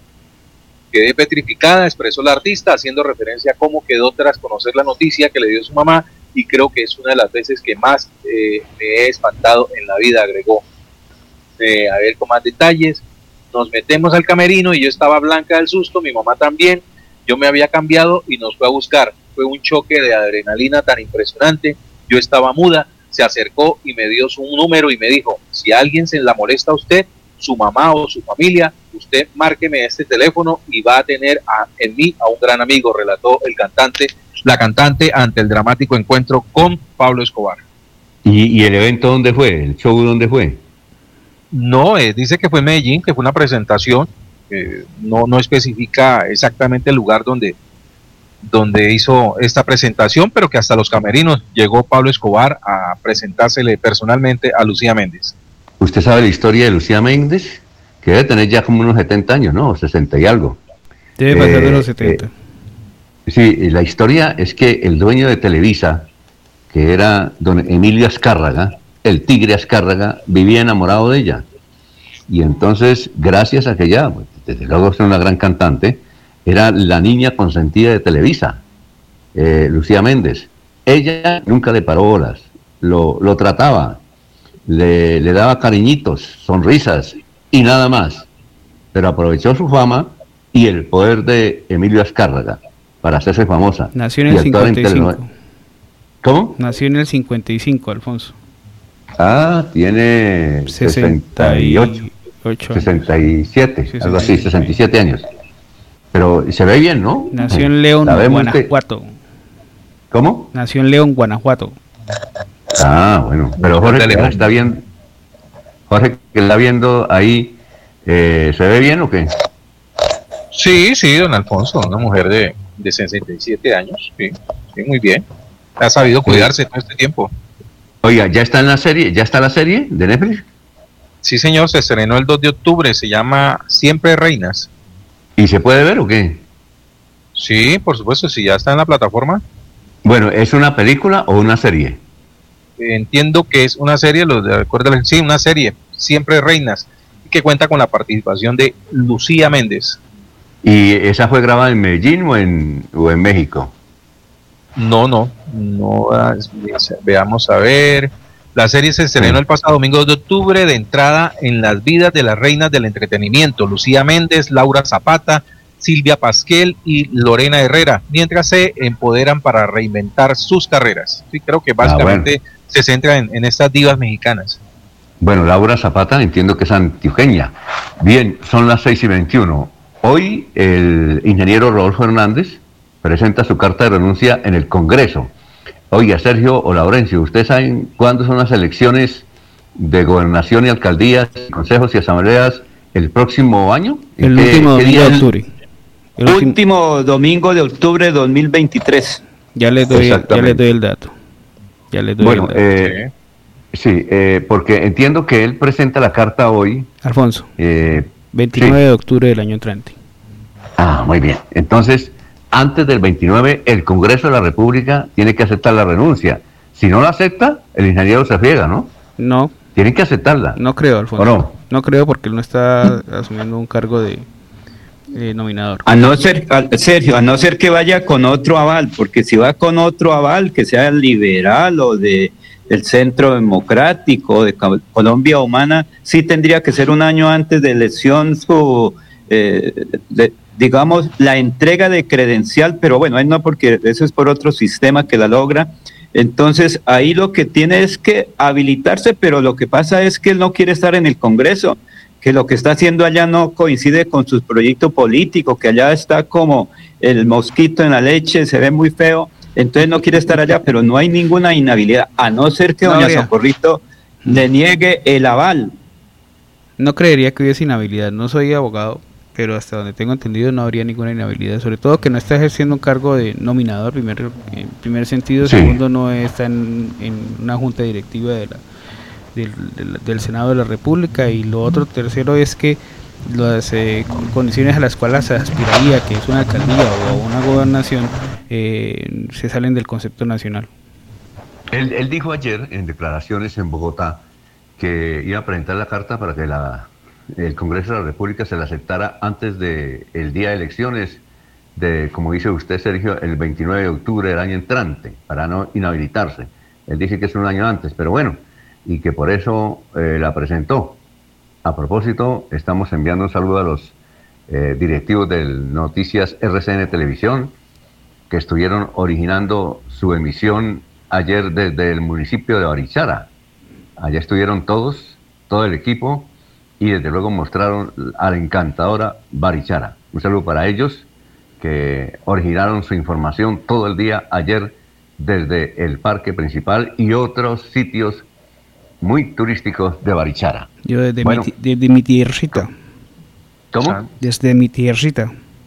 Eh, Hay que invitarlos a Zapatoca. Tiene que invitarlos a Zapatoca. ¿Cómo? Están de correría por Santander, el equipo de RCN. ¿Y va a ir a Zapatoca o no? No, no sé, no No. sé. No sé. Al mediodía, la emisión del mediodía fue del, de, de Panachi. Desde, desde ¿Ah, sí? Sí, señor. Y la emisión de anoche a las 7 La fue de Barichara. fue Desde Barichara, correcto. Que, Entonces, que a propósito estaba lloviendo, ¿no? Los cogió un aguacero. Pero es bueno. muy probable está que hoy sea de pronto desde San Gil. Sí, eh, hay que indicar que el doctor Acevedo es bumangués. Él trabajó Sí, en el Instituto Municipal de Cultura. Allá hizo sus primeros pasitos en la emisora, cuando se llamaba Luis Carlos Galán.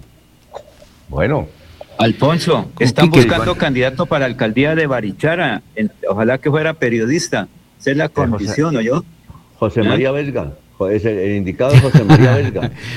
Ahí ¿Sí o está no? José María Vesga, está Alfonso Pineda Chaparro y otro No, que no. que otro. No, no le- yo, yo le embarraría. Yo sería un mal alcalde. No, no, no. No, señor, no es mal alcalde, porque es que con el equipo de trabajo siempre es el que ayuda. La gestión de los congresistas, de los diputados, de los senadores se logra un buen trabajo. Entonces, lo que se está buscando es una buena persona para eh, el municipio de Barichara, que le guste el turismo, las buenas relaciones, Alfonso. Mire que hay ahí también otra forma de trabajar por la comunidad. Allá nos dicen en Barichara que el que manda es don Israel Agón. Que el que diga Israel Agón es el, el- el que va a ser el alcalde. El que diga él. Con ¿Y él toda no Reciba la suyo? bendición, se dice en los pueblos. ¿Cómo? ¿Él no es amigo suyo? El que reciba la bendición. Claro, claro. Y él es Ah, el bueno, que ya lleva. eh, el que domina la política eh, en Barichara. Él coloca alcalde. De Ya verdad. lleva, ya lleva terreno ganado entonces por esa bendición. No, no, pero no, no, si yo no aspiro a eso, jamás sería un mal Yo- alcalde. Yo He visto no. bendiciones compartiendo chicharrones. O sea que Ah, al no. 2023 Alfonso es la opción. No, no, no, no, no, no, no, no, yo sería un mal alcalde, no, no, ni siquiera pensarlo. Oiga, a propósito de eso, ayer me mandaron una foto del doctor Jairo Alfonso Mantilla eh, con una leyenda que dice próximo alcalde de Florida. Sergio, ¿usted qué sabe de eso? No, no, Es que Alfonso, Jairo Alfonso este, Mantilla- Alfonso Jairo todavía no ha expresado esa posibilidad de ser candidato a la alcaldía. Hay un grupo de personas que quieren que Alfonso, que perdón, que Jairo sea eh, el, el candidato. De por sí que es una persona muy valiosa, a la cual respetamos y queremos mucho. Pero le están insistiendo, ¿no? Sí, le están, Le están insistiendo. insistiendo. No sé si Jairo esté dispuesto a, a aceptarlo, pero, pero habría que hablar con él, ¿no? Yo creo que no. Eh, Florida Blanca se merece un alcalde como él, pero él no debería dejar su actividad privada. Le va muy bien ahí. Sí, le va muy bien en la Le va muy bien. sin duda. ¿Cómo? Pero hay una tercería.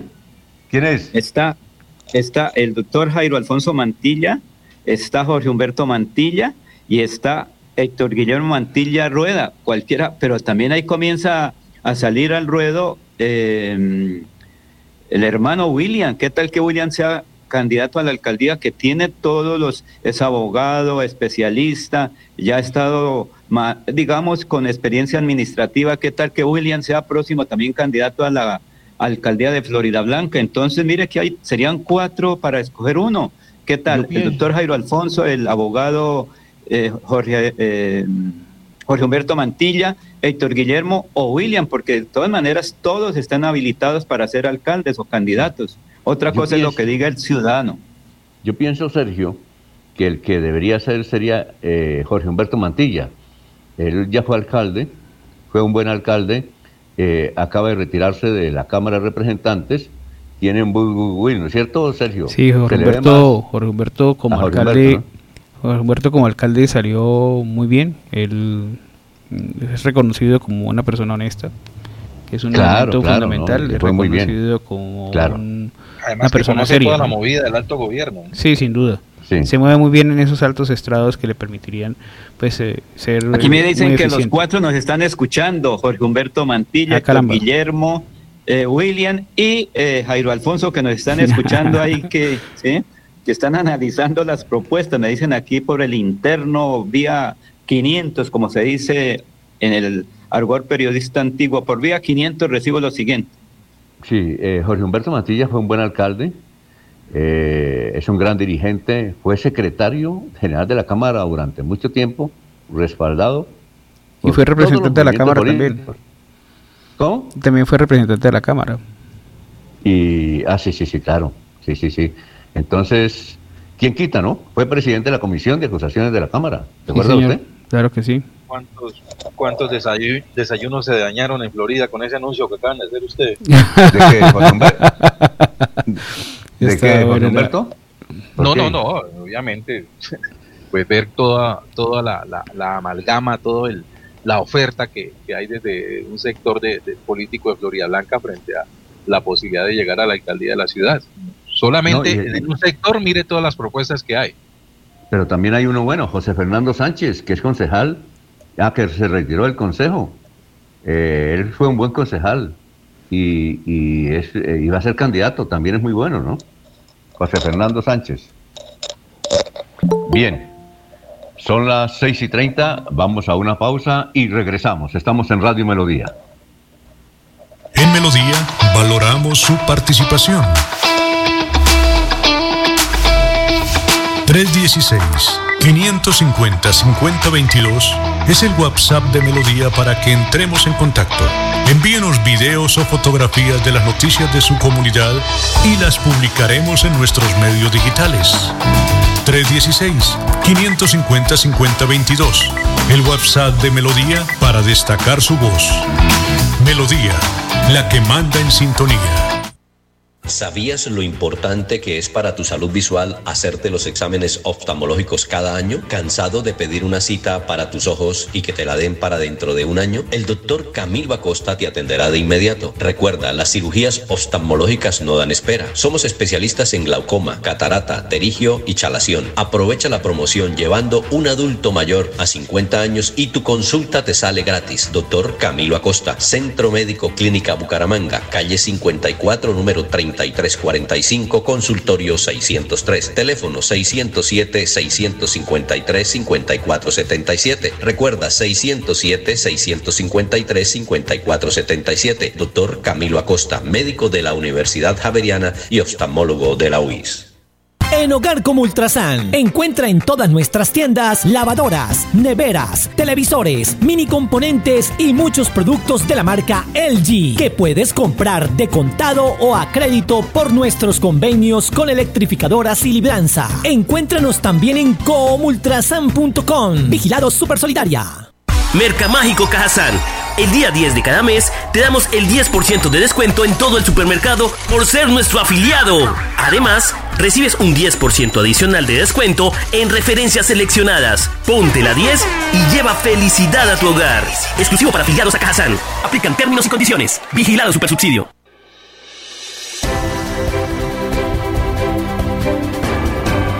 Información y análisis es el estilo de Últimas Noticias por Radio Melodía 1080 AM.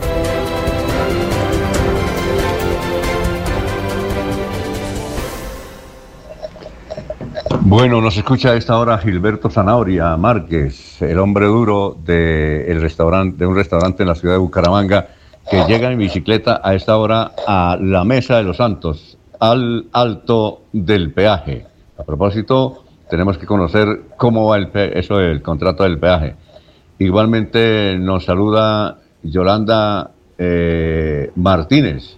Sería excelente que el doctor Héctor Mantilla eh, acepte la propuesta de ser candidata, candidato a la alcaldía de Florida Blanca. El doctor Héctor Mantillo, recuerdo que hace más de 20 años fue alcalde y lo hizo extraordinariamente bien y aquí lo quieren mucho. A ver, eh, ya está Sabino, director de melodíaenlínea.com de contenido. Sabino, ¿qué más? ¿Cuáles son las tendencias? Eh, muy buenos días. Muy buenos días, Alfonso, a todas las personas que nos escuchan. Un saludo especial a Sergio Rafael Serrano, quien hoy está también en nuestra emisión acompañándonos. Bueno, recordarles que el 316-550-5022 es el WhatsApp de Melodía. Cualquier información que tenga, con gusto las pueden suministrar a través de esta red. Ayer preguntábamos qué piensa de la ciclorruta en Bucaramanga, si ha funcionado, si ha sido un fiasco o se debe ajustar. La respuesta fueron que ha funcionado 7%, que es un fiasco 53%, se deben ajustar 40%. Y hoy los invitamos a que a través de nuestras redes y a través de Twitter también opine sobre las siguientes opciones. Dice que nuevamente está cerrada la vía Curos Málaga. Esto refleja un vía crucis, el incumplimiento del gobierno o falta de congresistas para que gestionen en favor de esta vía. Ahí quedan las inquietudes, es de advertir que está cerrada esta vía nuevamente entre el martes, ayer martes y mañana jueves también estará cerrado todo el día. Martes, miércoles y jueves cerrada, en el punto sobre todo Pangote. Pues lo que está haciendo el Invías es instalando unas eh, tuberías, está realizando también la demolición de estructuras existentes y mejorar pues las condiciones de la vía. A eso advierte el Invías y por eso la paciencia que hay que tener. Pero bueno, ahí está la inquietud porque de todas maneras el problema general sigue, no solamente este, este punto exactamente. Eh, ¿Qué se está hablando? Pues el tema eh, son de carácter nacional, uno de los diálogos con el ELN entre el gobierno nacional y esta organización guerrillera. Los, como en todo, pues puntos a favor y puntos en contra. María Fernanda Cabal, de Centro Democrático, dice o escribió en su cuenta de Twitter, dicen terroristas del ELN, de las armas queremos hablar, pero también hay que hablar de las armas del Estado y cómo y por qué las usa. Cierra comillas. Luego se pregunta a ella, ¿pretenden que el Estado se desarme mientras ellos siguen armados? Con los criminales no se dialoga, se les combate. Esta es la posición de María Fernanda Cabal. Humberto de la Calle, quien hizo parte de las negociaciones con las FARC, ha advertido que esta es la oportunidad histórica para el ELN ¿Por qué es la oportunidad histórica? Porque es el momento apropiado, según él, toda vez que en este momento está en el gobierno un, eh, en este momento está un gobierno alternativo de izquierda y entonces no tiene las mejores opciones el ELN en estos momentos que las tiene que aprovechar y precisamente sobre eso habíamos comentado aquí alguna vez. Si no aprovechan el ELN esta oportunidad, pues entonces ya la cosa se complica. Em, y el otro tema tiene que ver con la reforma tributaria, pues ya se están definiendo los temas, se tiene que pasar ya esta propuesta, creo que hoy, y ya empiezan los debates al parecer el, jueves, entonces está todo el mundo corriendo presentando propuestas y entre ellas el gobierno con la reforma tributaria. ¿En qué va? Hasta el momento, seguirán habiendo cambios. Eh, el monto del recaudo bajó, no será de 25 billones como se pretendía inicialmente, sino de 22 billones el recaudo sobre las personas naturales eh, se cobrará a partir de las personas, a partir de los ingresos de 10 millones de pesos. O sea que eh, Alfonso entonces le tocó pagar impuestos. Vea, a quienes ganen más de 10 millones de pesos irán impuestos entre el 19 y el 39% de acuerdo con los ingresos. Otro impuesto que recae sobre las personas naturales. Quienes ganen más de 3 mil millones de pesos será, pagarán un impuesto de 0,5, a partir de 5 mil millones será del 1% y de 10 mil millones el 1,5%. Sobre las ganancias ocasionales, el impuesto será del 15%. Quienes se ganen la lotería, por ejemplo, pagarán el 35%. Definitivamente los días sin IVA no van. Ya ha advertido entonces el, gobierno en la propuesta, no van, se desmontaron definitivamente. Y sigue la polémica con el tema de las bebidas eh, azucaradas y los alimentos ultraprocesados. Tendrían un impuesto que dependerá, según dice el gobierno, del gramaje y que lo irán mirando progresivamente. Y los otros impuestos son para el sector financiero, el sector bancario pagará una sobretasa al impuesto de renta del 5% y las empresas como carbón y petróleo, eh, lo que busca el gobierno es una sobretasa al impuesto de renta del 10%. Eso Así como en términos generales y es lo que la gente está opinando también sobre qué va a pasar entonces en últimas con la reforma tributaria. Esos son los elementos generales, Alfonso. Muy bien, eh, aquí hay un oyente que nos eh, dice, le propongo a los, di- a los directivos de Radio Melodía que hagan la pregunta sobre el parque principal de Girón. Está bueno ese dato, ¿no? Dice, le propongo a los señores de Melodía directivos que le pregunten a la ciudadanía sobre el parque de Girón. Bueno, ahí los oyentes... Será también- para mañana la pregunta. Eso. ¿Y qué querrá preguntar exactamente? No sé, no, eh, toca preguntarle qué quiere, qué quiere que, que se pregunte, que se pregunte. Ah, bueno. Eh, eh, la, Laurencio nos puede dar La pregunta- luces qué puede estar la- pasando. ¿Hay no, la pregunta que yo me hago-? Perdón. ¿Cómo? No, no, la No, pregunta- lo Sabino, lo que ocurre es que comenzó la construcción del parque y algún sector dice que no porque va a ser frente a la basílica y frente a la alcaldía va a ser para los peatones. Entonces, un sector dice, ¿y el comercio qué va a pasar ahí? Entonces, si usted viene, por ejemplo, a, Vill- a Villa de Leyva, uno encuentra que el parque principal o la plaza principal no ingresan los carros. Y se- recuerden que ese es un proyecto que viene desde hace mucho tiempo. El parque central de eh, Girón sea para los peatones, sin vehículos. Es eso, más o menos lo que dice el oyente. Sí, debía no Bueno. tener vehículos. Y no solamente no debía tener vehículos, creería que la, la parte histórica de Girón debería no tener vehículos eh, como los carros, como los automóviles. Sí, claro. Debería tener una serie de vehículos un poco más pequeños o más acordes con la condición eh, que tiene Girón como ciudad cap- como ciudad antigua. y para Bueno, declarar y para declarar las vías en torno a la iglesia y al parque de Girón como zonas peatonales es necesario hacer una intervención de 10 mil millones. Oiga, sí, mucha Pues con ¿no? los, con los costos, Oiga, lo Jorge. que pasa es que los costos de las obras públicas son altos. Es que Jorge y Alfonso, depende el, el- el, digamos, el, pro- el proyecto de remodelación, porque eso tiene que ser aprobado previamente, los recursos que se van a destinar, porque eso se mide en metros y centímetros para una obra. Y conforme a eso, ¿qué es lo que se va a hacer? Jorge, entiendo que ese es un proyecto que aprobó la Asamblea. No, pues obviamente se aprueban los recursos. Sí, pero el proyecto eh, eh, no, no está Sí, pero es una del resorte del- del- de, de- de la corporación. Sí, pero es una condición que ya existe de un análisis donde se calcula cuánto puede costar el tema de la obra. Eh, así funcionan todas las obras públicas. Pero eh, la, pregunta que hace Jorge es, es, eh, chévere. Eh, ¿Una remodelación de un parque como el de Girón vale 10 mil millones? No, puede, puede costar mucho más también, don Alfonso. No, la pregunta es, es que lo que están es, lo que se está colocando sobre la mesa es que para declarar zona peatonal o para entregar al servicio de peatones las calles aledañas a la plaza de Girón, es necesario hacerle una intervención millonaria. Para declararlo peatonal se necesita eso. Claro, sí señor, porque es que es un plan general que está aprobado por planeación departamental. Y hay una cosa muy especial, recuerden que Girón es eh, ciudad colonial, tiene que ser patrimonio nacional el que dé el visto bueno, Bueno. para todo proyecto ahí en, la en el casco urbano, esa es otra condición, eso tiene que ser aprobado en Bogotá, no aquí en el departamento. Y entonces cuando se aprueba a nivel nacional o se dé el visto bueno, es por eso que se tiene ese proyecto en esa forma que es los Sabino. antiguos, eh, los parques. Bueno, eh, Sabino, eh, eh, ¿qué dice al respecto? Sí, eh, eh, a mí la inquietud que me recae es tema de prioridades. No sé, un municipio como Girón en este momento, qué prioridades tenga en materia educativa, en materia vial, en materia de seguridad, y si la prioridad es invertir 10 mil millones, como advierten ustedes, en un parque o en el parque. No sé en qué condiciones también esté. Yo hace rato que no voy a Girón. pero ese sería esa una prioridad, tal vez también lo que la gente esté eh, eh, opinando, va, habría que mirar, sí, entonces vale la pena hacer Sí, una pregunta, a ver la gente también que contesta. Habría que analizar primero qué se, iba a hacer, qué se va a hacer, porque la verdad dos- yo desconozco qué es lo que se va a hacer en el parque. Eh, la No. última vez que fui, esa zona estaba bastante deteriorada. Eh, había- Jenny Parra. Les tengo- Jenny Parra, ¿sí?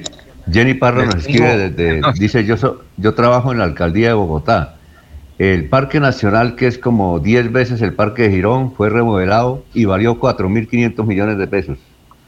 Pero es que depende también de la intervención, Alfonso. Es que yo no puedo hablar, o sea, es muy difícil saber qué se le va a hacer a un parque, porque ah, mientras no conozca uno el proyecto es difícil dar opiniones. Eh, uno puede hablar de un parque de, de- por ejemplo, hicieron una intervención de, no sé, de 30, 40 millones a un parque. Hay intervenciones de 30, 40 millones. ¿Y qué cambiaron? No, cambiaron unas sillas, cambiaron las limuneras, cambiaron eso, no cambiaron el resto de cosas. Hay otra Ah, intervención que costó tengo- más. Otra les que tengo una noticia de parques que con seguridad refleja la preocupación de los ciudadanos de Girón. Dígame. ¿Sí? Sí. Dígala, ¿cuál es? Don Alfonso, ay, ahora se, se embolató.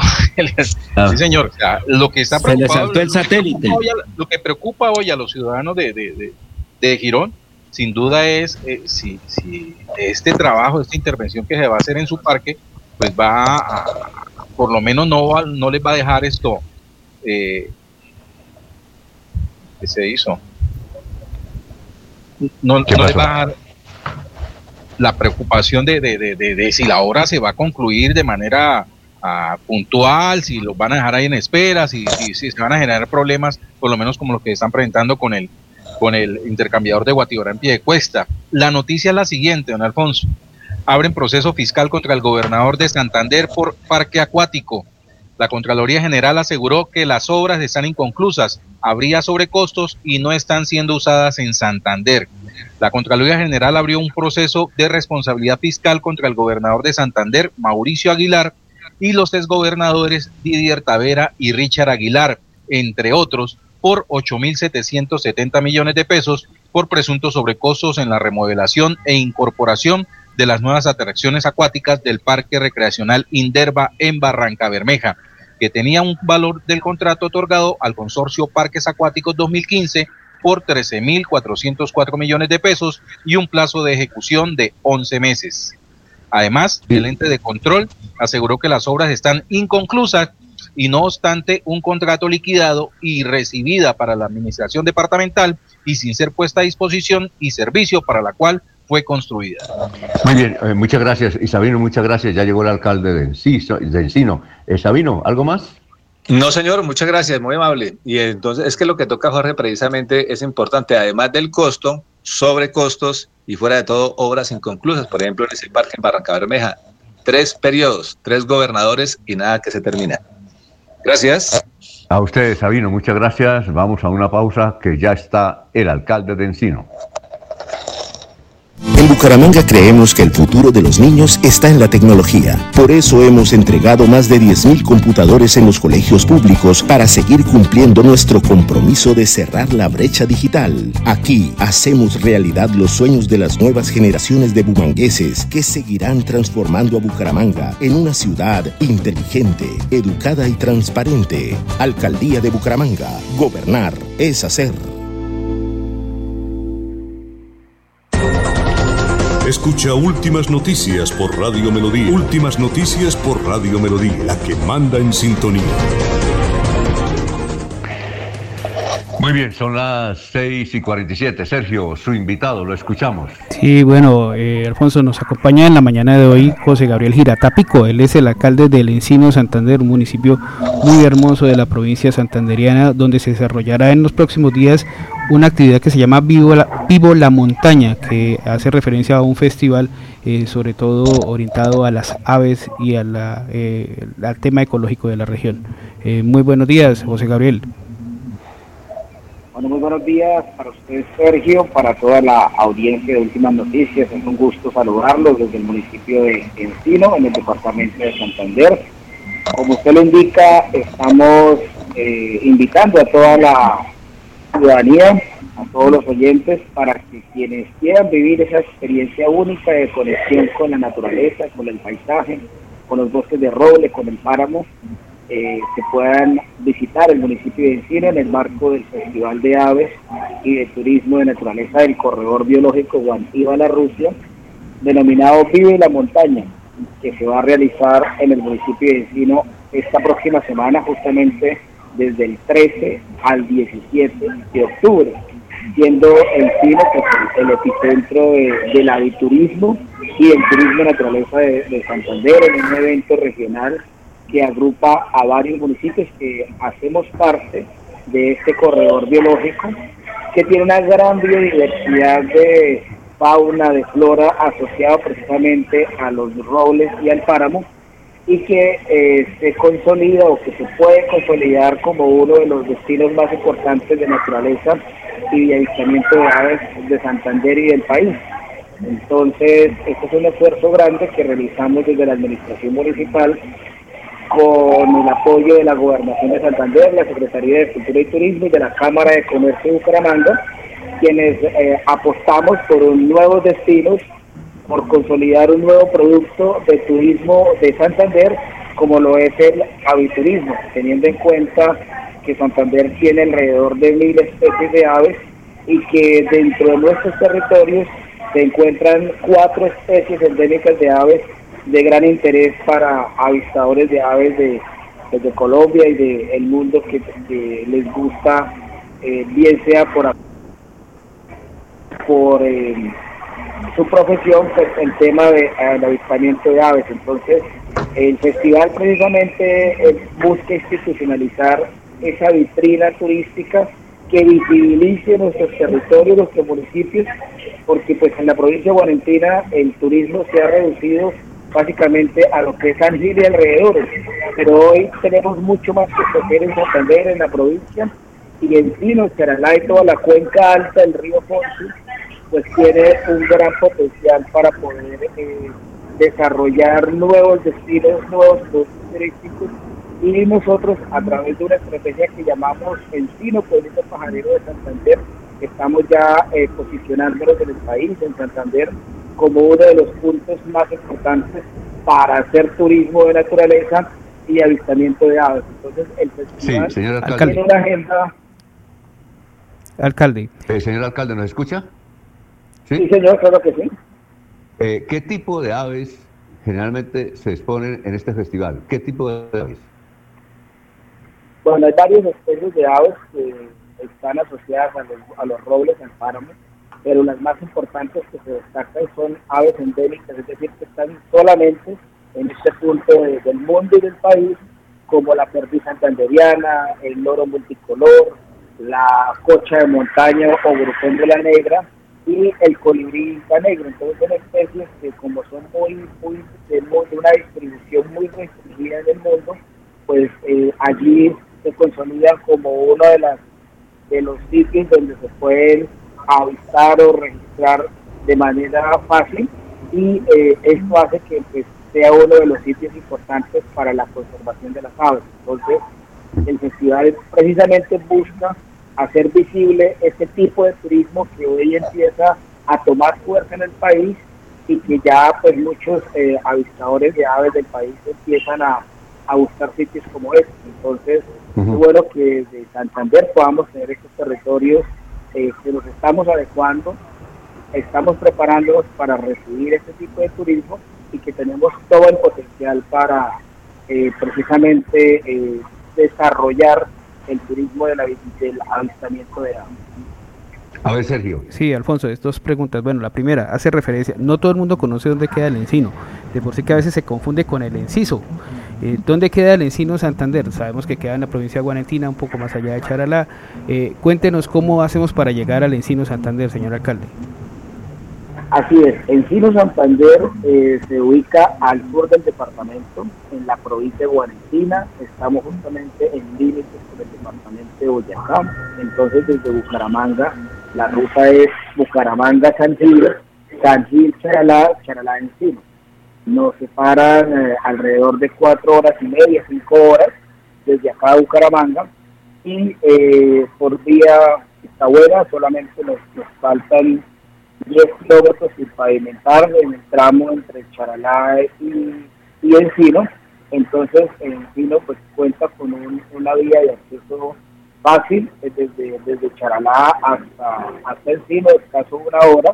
Y también las personas que se encuentran en Bogotá o hacia el interior del país pueden también tomar otra vía alterna que es Bogotá, Ruitama y Ruitama a, a Encino por una vereda que se llama Aventaños. Entonces, es otro ingreso de, llegar. El cielo también es una puerta de entrada al departamento de Santander por este lado de, de Boyacá. Estamos a un ladito de, lo que es la vía San Gil, la Vitama. Entonces también es otra manera de ingresar al municipio de Encino. Sí, Alfonso, mire, hay, hay detalles que la gente desconoce de la zona del Encino y es que se encuentra alrededor de ese corredor de lo que fue la zona del Pienta y adicionalmente en la serranía del Virolín. Eh, son zonas de, altos paisajes, de gran cantidad de lluvias, donde se, eh, hay unos bosques de robles maravillosos que eh, llenan o tintan, tintean con taninos los ríos que los recorren. es una región muy agradable para que todos conozcamos. Señor alcalde, nos pregunta Aldemar de Bogotá, ¿cómo van a hacer ustedes para que no entren a operar los comercializadores de agua, de perdón, de aves en esa en esa feria? Bueno, es un proceso que estamos consolidando desde el turismo comunitario, es decir, es un turismo eh, que estamos teniendo en cuenta a nuestras mismas comunidades, que seamos los mismos personas de ahí de los, de los del corredor, del cine, de los pueblos aledaños, quienes sean los guías locales que puedan eh, guiar, orientar, pues, primero por conocimiento del territorio y segundo porque consideramos que es una posibilidad también una alternativa eh, económica de fortalecimiento a, a, los proyectos de vida y a los emprendimientos de, de, los jóvenes, de las mujeres y de todas las personas que se pueden asociar a este tipo de turismo. Entonces, eh, queremos fortalecer los operadores locales y en ese entendido somos eh, nosotros quienes a partir de las mismas comunidades nos estamos preparando para poder eh, atender y desarrollar esta actividad. Por supuesto estamos abiertos a las alianzas estratégicas, a las alianzas organizadas con operadores nacionales, con agencias de viajes que quieran poner dentro de sus portafolios al municipio encima y que de manera coordinada con los operadores locales se pueda desarrollar este impulso del turismo de naturaleza y del avistamiento de aves. Oiga, Sergio, dele gracias al señor alcalde por haber estado aquí en Radio Melodía. Sí, pues sí, alcalde, le agradecemos eh, habernos acompañado en la mañana de hoy. Eh, pues esperamos que nos vaya muy bien en ese proceso que está desarrollando de convertir al municipio del Encino en, no solamente en la vitrina que es Ángel, sino en la vitrina que se merece como primera pieza ecológica del departamento y adicionalmente como la connotación histórica que recoge a través del tiempo. Muy bien, señor alcalde, muchas gracias. Muy amable, doctor Sergio, a toda la audiencia de Radio Noticia mil gracias por este espacio. Invitarlos a vivir la montaña del 13 al 17 de octubre en Encino Santander, el pueblito pajarero de Santander. El pueblito pajarero. Bueno, gracias. Eh, son las 6 y 56. Ailén Tolosa Silva, unidos a esta hora en Alianza Informativa. A vivir sabroso eh, ¿Ustedes eh, saben por qué suspendieron al corrupto del Freddy Anaya? Eh, Julio César Hernández Barbosa. Un saludo para mi amigo Sergio Rafael Serrano. Ah, bueno. Eh, envía un saludo desde San Gil, Alfonso. Y un detalle, que envía un saludo desde San Gil. Y una, una, algo llamativo y es que, oye, ¿qué pasó con la famosa vía de San Gil, la que supuestamente el corredor vial que iban a hacer alrededor de San Gil? no sé cuántos muertos necesitaremos. Eh, de, de, de, de, dónde? ¿Cuál corredor? El de, corredor que desvía la vía principal a, San Gil. No, vía alterna. La vía alterna, de San Gil a, la vía, alterna, vía alterna de dónde? ¿De dónde a dónde? Esa sería desde un poco más adelante de Curití, tengo entendido, hasta un poco más allá de San Gil. Pinchote hacia eh, Curití. Lo que se está trabajando. Faltan oiga. 100 mil millones de pesos, Alfonso. Recuerde que qué día Hermes Ortiz nos habló sobre eso.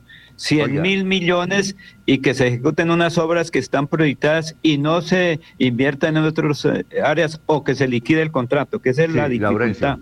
Oiga, Laurencio, usted tiene un invitado que nos habla de la carretera al aeropuerto de San Gil, ¿no es cierto?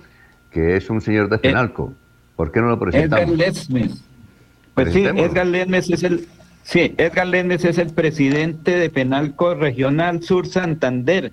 Pues los costos, la operación del aeropuerto, en virtud que todo mundo habla del desarrollo del turismo, pero por ejemplo, un gran ejecutivo quiere llegar en avión o los eh, turistas extranjeros con gran capacidad. Pues escuchemos al dirigente gremial Edgar Lesmes, presidente de Penalco Regional Sur Santander.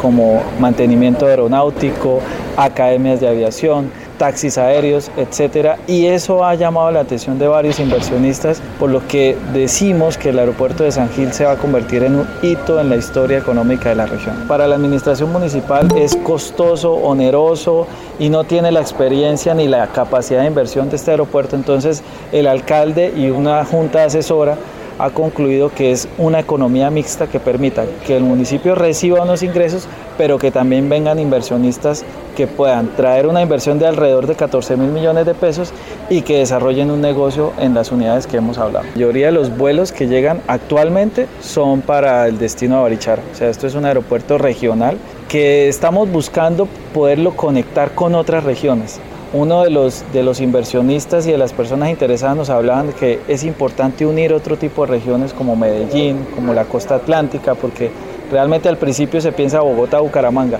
pero un aeropuerto permite expandir regiones lejanas, que es lo que buscamos. Eh, bien, los, antes de irnos a unos mensajes, eh, Abelardo Correa dice, ¿quiénes estarán detrás de los alimentos procesados y azucarados que no fueron capaces de meterlos en la reforma tributaria? Eh, pregunta también Abelardo Correa, ¿por qué cada cuatro años cambian los parques de los pueblos? ¿Cuántas veces han remodelado el parque de Girón? Eh, eh, nos escribe Valentina, pregúntele a Laurencio Gamba si es cierto que van a colocar un monumento en el parque principal de Girón. ¿Es cierto? Laurencio. Eh, eh, Es que es el proyecto de la remodelación De la- del parque. Hay que esperar, es que en detalle no conozco, porque no fui que a la rueda de prensa que ofreció el alcalde y el gobernador en el inicio de las obras, pero creo que ahí va a quedar una- unas cosas muy importantes, sobre todo si uno revisa qué es Girón Colonial, usted, cualquier ciudadano, lo primero que arregla es la sala de recibo a sus visitantes, a sus amigos, y en Girón es el turista, turista internacional que le gustan las cosas modernas, porque es que hay que ver que cuando va a Europa, va uno a Panamá o va a México, encuentra las cosas muy bonitas y por eso llama la atención, Alfonso. Bueno, es que Valentina nos dice que, dice, me encontré en Bogotá con Jonaviu Ramírez y él me dijo que iban a colocar un monumento que se llama El Mordisco Gironés. ¿Será verdad o será una mofa de Valentina? O de Jonaviu. Pues yo no El creo, no creo, porque mor- eso es como... ¿Ah? De pronto pues, le pueden colocar es una es, eh, algo sobre al, digamos a uno de los um, personajes históricos de Girón, el maestro Mantilla. Bueno, hay mucha gente Pero- que, pero, que podría a- a- o que merece pero eso. Pero averigüe si es cierto que Jonaviu Ramírez le dijo a, a Valentina, me está escribiendo, que van a colocar un monumento que ya está contratado el escultor que se llama El Mordisco Gironés. Eso me dice, no sé si por por tomar el pelo. Puede ser, porque recuerde que usted cuando va a Girón, el turista va a la zona de alimentos ahí. Debe Entonces, ser por eso. eh, Girón también se conoce por las fritangas. Ah, debe ser por eso. Bueno, eh, vamos a una pausa. Estamos en Radio Melodía. Son las 7, 2 minutos. Aquí Bucaramanga, la bella capital de Santander. Transmite Radio Melodía, Estación Colombiana, HJMH, 1080 kilociclos, 10.000 vatios de potencia en antena, para todo el oriente colombiano. Cadena Melodía, la radio líder de Colombia. Nuevamente estará en Bucaramanga atendiendo a sus pacientes el médico especializado en medicina alternativa y complementaria, el doctor Ricardo González Parra, el sábado 5 y domingo 6 de noviembre. Si está enfermo, es hora de agendar su cita médica sin costo. Tratamientos con medicamentos biológicos completamente naturales, sin químicos. Recuerde, el sábado 5 y domingo 6 de noviembre los atenderá el médico, el doctor Ricardo González Parra. Agende su cita médica sin costo llamando a la línea celular 33 313-392-2623. 313-392-2623. Estas son las últimas noticias de Colombia y el mundo en Radio Melodía, la que manda en sintonía. Hola, mucho gusto, soy Florentino Mesa y esta es la vuelta al mundo de la información. El presidente de Rusia, Vladimir Putin, firmó las leyes que incorporan cuatro regiones ucranianas al país, una medida que completa una anexión que desafía el derecho internacional y que coincide con una nueva fase más peligrosa de la guerra de Moscú en Ucrania. Un misil balístico surcoreano estalló y al estrellarse en tierra debido a una falla durante maniobras de fuego real junto con Estados Unidos, mientras se anunció que el portaaviones Ronald Reagan retornará a aguas del Mar del Este en respuesta al misil balístico lanzado ayer por Corea del Norte. Equipos de rescate que siguen de puerta en puerta en busca de sobrevivientes y cuerpos luego de que el huracán Ian destruyó comunidades en Florida reportaron más fallecimientos. Al menos 109 personas murieron en Estados Unidos a causa de este ciclón, 105 de ellas en Florida y 4 en Carolina del Norte. La Asamblea Anual de la OEA comienza hoy en Lima con los ojos puestos sobre la crisis política y de derechos humanos en Nicaragua, así como la situación de seguridad en Haití. También habrá debate sobre la migración venezolana y la invasión rusa a Ucrania, conflicto que amenaza la seguridad alimentaria en América Latina. El hackeo a la Secretaría de Defensa de México reveló vínculos del cartel de la Sierra con Rusia y las autodefensas de Guerrero. Entre los documentos filtrados apareció el nombre de un ruso relacionado con una empresa de manejo de armas y entrenamiento táctico. El gobierno colombiano y la guerrilla del Ejército de Liberación Nacional ELN anunciaron que después de la primera semana de noviembre reanudarán los diálogos de paz luego de más de cuatro años de suspensión. La sede de los diálogos será rotativa y la primera aún está por definirse. El secretario de Estado estadounidense Anthony Blinken inició una visita oficial a Chile, durante la cual se reunirá con el presidente izquierdista Gabriel Boric para abordar temas de seguridad regional, crisis migratoria y cambio climático. El Premio Nobel de Química 2022 fue otorgado hoy a los estadounidenses Caroline Bertozzi y Kay Barry Sharpless, así como al danés Morten Meldal en Estocolmo por el desarrollo de la química del clic y la química bioortogonal. El Premio Nobel de Paz se conocerá mañana. En Melodía valoramos su participación. 316-550-5022 es el WhatsApp de Melodía para que entremos en contacto. Envíenos videos o fotografías de las noticias de su comunidad y las publicaremos en nuestros medios digitales. 316-550-5022. El WhatsApp de Melodía para destacar su voz. Melodía, la que manda en sintonía. Bueno, aquí muchos oyentes le dicen a Sergio desde San Gil que está parada esa hora eh, de el, la variante en Ragonesi, que está parada. Bien, saludamos desde... Alfonso. Sí, cuénteme. Es que eh, inicialmente obras que estaban ahí, casas, valían 100 millones, ahorita están valiendo mil millones y no hay los recursos para negociar esas eh, casas, edificaciones que están en el corredor. Entonces, por eso las dificultades en los proyectos. Y faltan 100 mil millones para ejecutar ese proyecto de Aliño Vial en San Gil. Recuerda que eso nos dijo recientemente el alcalde Hermes Ortiz. Bueno, vamos a saludar a Diego en Orlando. Diego, ¿cómo está? Muy buenos días. Alfonso, buenos días, ¿cómo me le va? No muy bien, ¿y qué ha habido? Bien, le pido mil disculpas a usted y a los oyentes el día de hoy. Eh, tenía planeado hacer mi informe con motivo de los partidos de la Champions League de ayer y de hoy, pero por motivos de trabajo tuve que desplazarme, desplazarme perdón, a la zona por donde entró el huracán en Florida, Alfonso. Sí, claro. y quiero contarle la experiencia. Un viaje que normalmente toma dos horas y media desde Orlando hasta Punta Gorda, por ejemplo, a- o Fort Myers. eh, en este momento está tomando cuatro horas, cuatro horas y media. El paisaje, por lo menos en la carretera, no es muy esperanzador en cuanto al tráfico.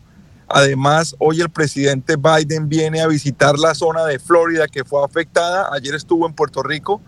Hoy va a pasar por toda la zona de Florida que fue afectada. Entonces, ya en varias ocasiones hemos tenido que abrillarnos en la carretera para que toda la comitiva eh, policial pueda pasar y pueda estar pendiente de la visita del señor presidente de los Estados Unidos.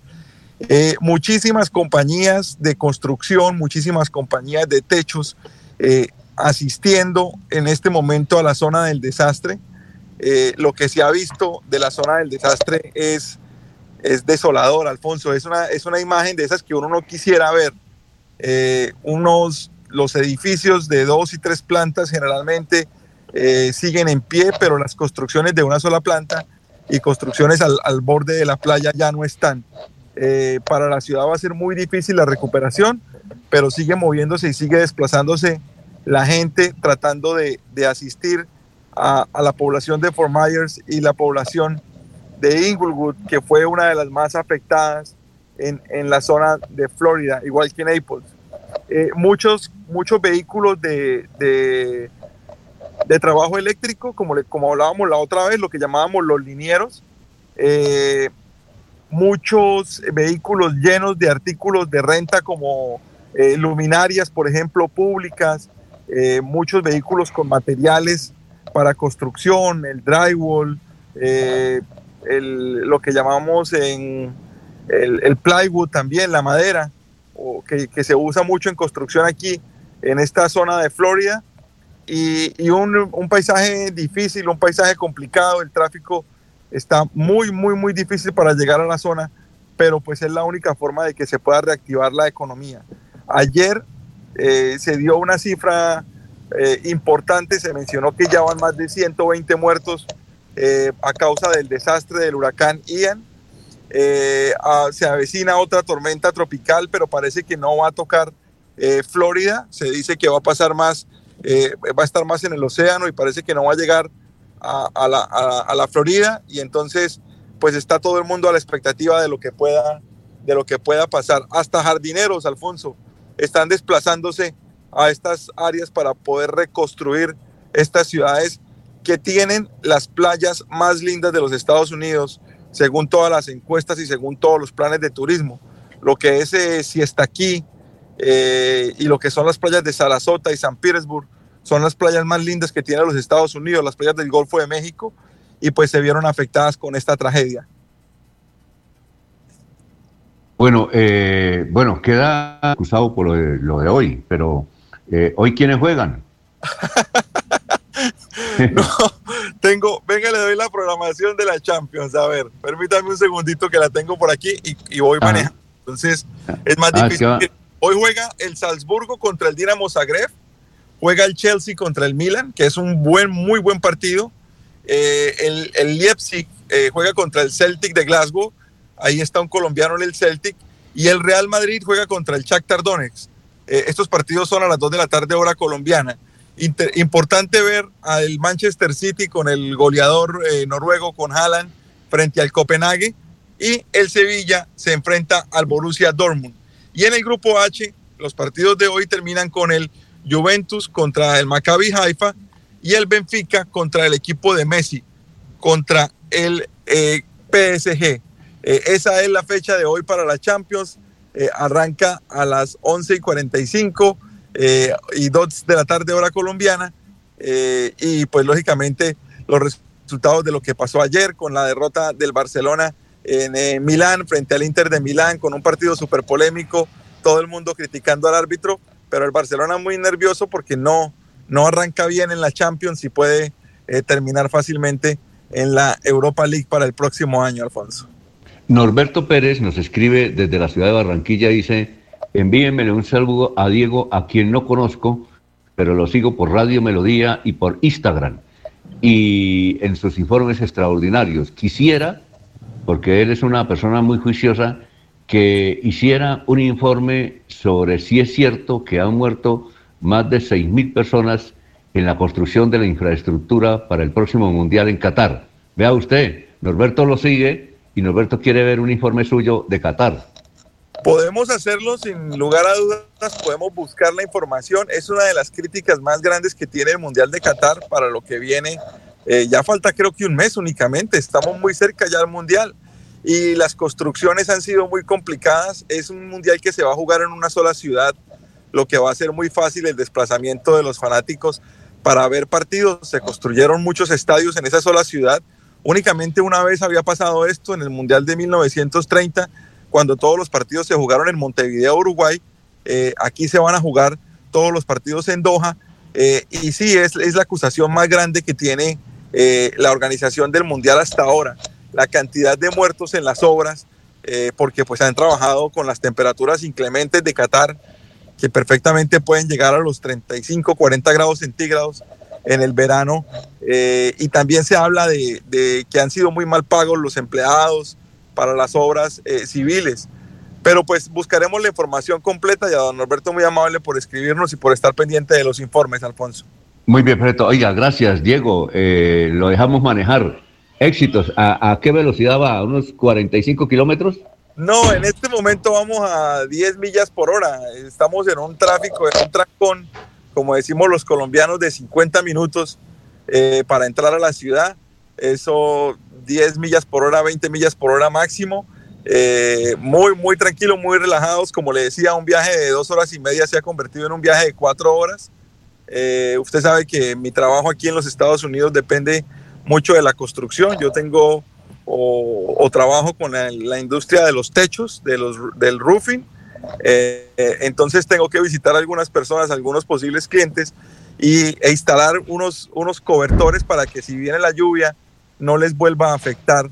Eh, afortunadamente después del huracán no ha llovido en Florida, hemos tenido un clima más bien agradable, ya empezó a sentirse un poco fresco, eh, el verano se está yendo, pero pues bueno, tenemos que estar prevenidos para lo que va a pasar más adelante. Entonces, hoy por motivos de trabajo tuve que desplazarme, como le digo, de, de donde es mi, mi ciudad, de donde es mi casa, y bueno, vamos a ver cómo termina esta experiencia y cómo es el paisaje ya cuando lleguemos a la ciudad que, que los informes han mostrado eh, crudamente devastada después del huracán. Vamos a comprobarlo con nuestros propios ojos y vamos a ver cómo resurge una, una, una sociedad, ¿no? Porque eh, hay que empezar prácticamente de nuevo. Eh, a pesar de que se tiene toda la infraestructura, los negocios tienen que volver a facturar, las, las, casas tienen que volver a construirse y, y seguramente va a salir adelante por, porque tiene la capacidad económica y porque tiene toda la infraestructura para hacerlo. Pero, pero pues bueno, vamos a ver qué pasa con, con, lo que queda de Florida en estos últimos eh, meses de, de, temporada de huracanes. 10 por hora son unos 15 kilómetros, ¿no? Más o menos. 10 por hora son 16, 16 kilómetros por hora. Son, ah, son, 10 millas por hora, sí señor. La milla tiene 1.6. Muy bien. Oiga, Diego, gracias, ¿no? Y, y entonces el informe de Norberto para mañana o el lunes, ¿no? Buscaremos la información y cuando la tenga completa, con muchísimo gusto la compartiremos. Bueno, gracias Diego. Éxitos en su labor, muy gentil. Bueno, Alfonso, que esté muy bien y que tengan un buen día. Hasta luego. Eh, eh, vamos a ir a unos mensajes. Don, don Norberto dice que está lloviendo fuertemente en la ciudad de Barranquilla a esta hora. Son las 7:16 y es nuestro amor. En Bucaramanga volvimos a ser la ciudad de los parques. En el 2022 estamos reconstruyendo más de 100 parques con los que seguimos rejuveneciendo la ciudad y haciéndola más bonita. Muy pronto podrás disfrutarlos con seguridad y confianza, respirar aire puro y compartir unos espacios públicos más incluyentes y accesibles para todos. Alcaldía de Bucaramanga. Gobernar es hacer.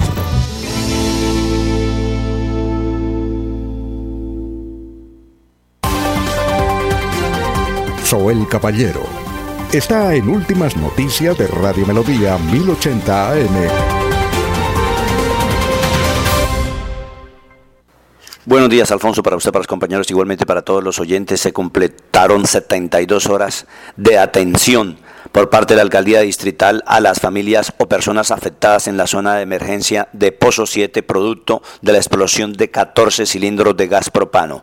En el nuevo reporte que entregó la Subsecretaría de Gestión de Riesgo luego de la caracterización que se realizó, la cifra ascendió a 100 familias damnificadas. El número de viviendas afectadas es de 12, destruidas 88 con afectación en techos y ventanas. Luego la inspección técnica del Grupo Antiexplosivos e Incendios y Manejo de Incidentes NBQR del CTI de la Fiscalía General de la Nación fueron retirados 100 cilindros. Este mismo grupo antiexplosivos del el CTI descartó que se tratara de un atentado terrorista.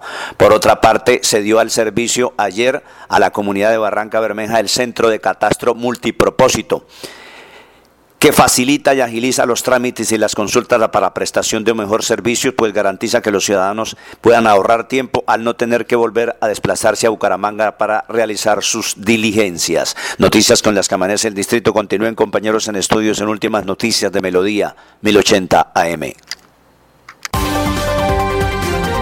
Enrique Ordóñez Montañés está en últimas noticias de Radio Melodía 1080 AM. Norberto Pérez nos dice desde Barranquilla que son tres secciones del noticiero que no me pierdo. Dice la del historiador, la de Diego desde Estados Unidos y la del profesor Enrique Ordóñez. Profesor, eh, la pregunta es de Humberto Benítez. Dice, el día 4 de octubre, ayer, se ha señalado como el Día del Poeta. Escuché por televisión a un escritor diciendo que la mayoría de poetas hoy eran decimeros ¿Qué es un poeta decimero, profesor? Y muy buenos días. Muy buenos días, Alfonso y oyentes de Últimas Noticias. Un saludo muy especial al señor Pérez allá en Barranquilla que nos escucha. Y gracias por escoger las secciones del noticiero. Un saludo especial. Para el señor Benítez le decimos lo siguiente. En perspectiva literaria se enseña que hay versos dísticos o pareados. Esos son los de una estrofa de dos versos riman entre sí. Pero también hay tercetos, versos de tres versos, hay cuartetos, versos de cuatro, de cuatro estrofas, perdón. Eh, hay quintilla, una quintilla, un verso, un, una estrofa de cinco versos. Hay, una, hay sextetos, hay séptima, hay octava, hay décima, una décima, que es la que pregunta el oyente, y soneto, hay soneto que es la de 14 versos. Eh, un soneto tiene 14 versos distribuidos en dos cuartetos y dos tercetos. Y es la composición poética que más se utiliza. Y es la más utilizada en literatura. Hoy, como dice el, oyente, pues eh, los trovadores de la piquería, ellos utilizan la décima, la décima o espinela, que es una estrofa constituida por 10 versos octosílabos. Versos octosílabos son los que tienen 8 sílabas y que son de fácil manejo. Eh, un ejemplo de una décima, eh, para poderle explicar al, señor Benítez por qué el, término decimero, poetas decimeros, eh, es La vida de sueño de Pedro Calderón de la Barca, cuando dice en uno de sus estrofas, dice, yo sueño que estoy aquí de estas prisiones cargado. Yo sueño en otro estado. Sueño que en otro estado más lisonjero viví, que es la vida un sueño, una ilusión, una sombra, una ficción. Y el mayor bien es pequeño, que toda la vida es un sueño y los sueños sueños son.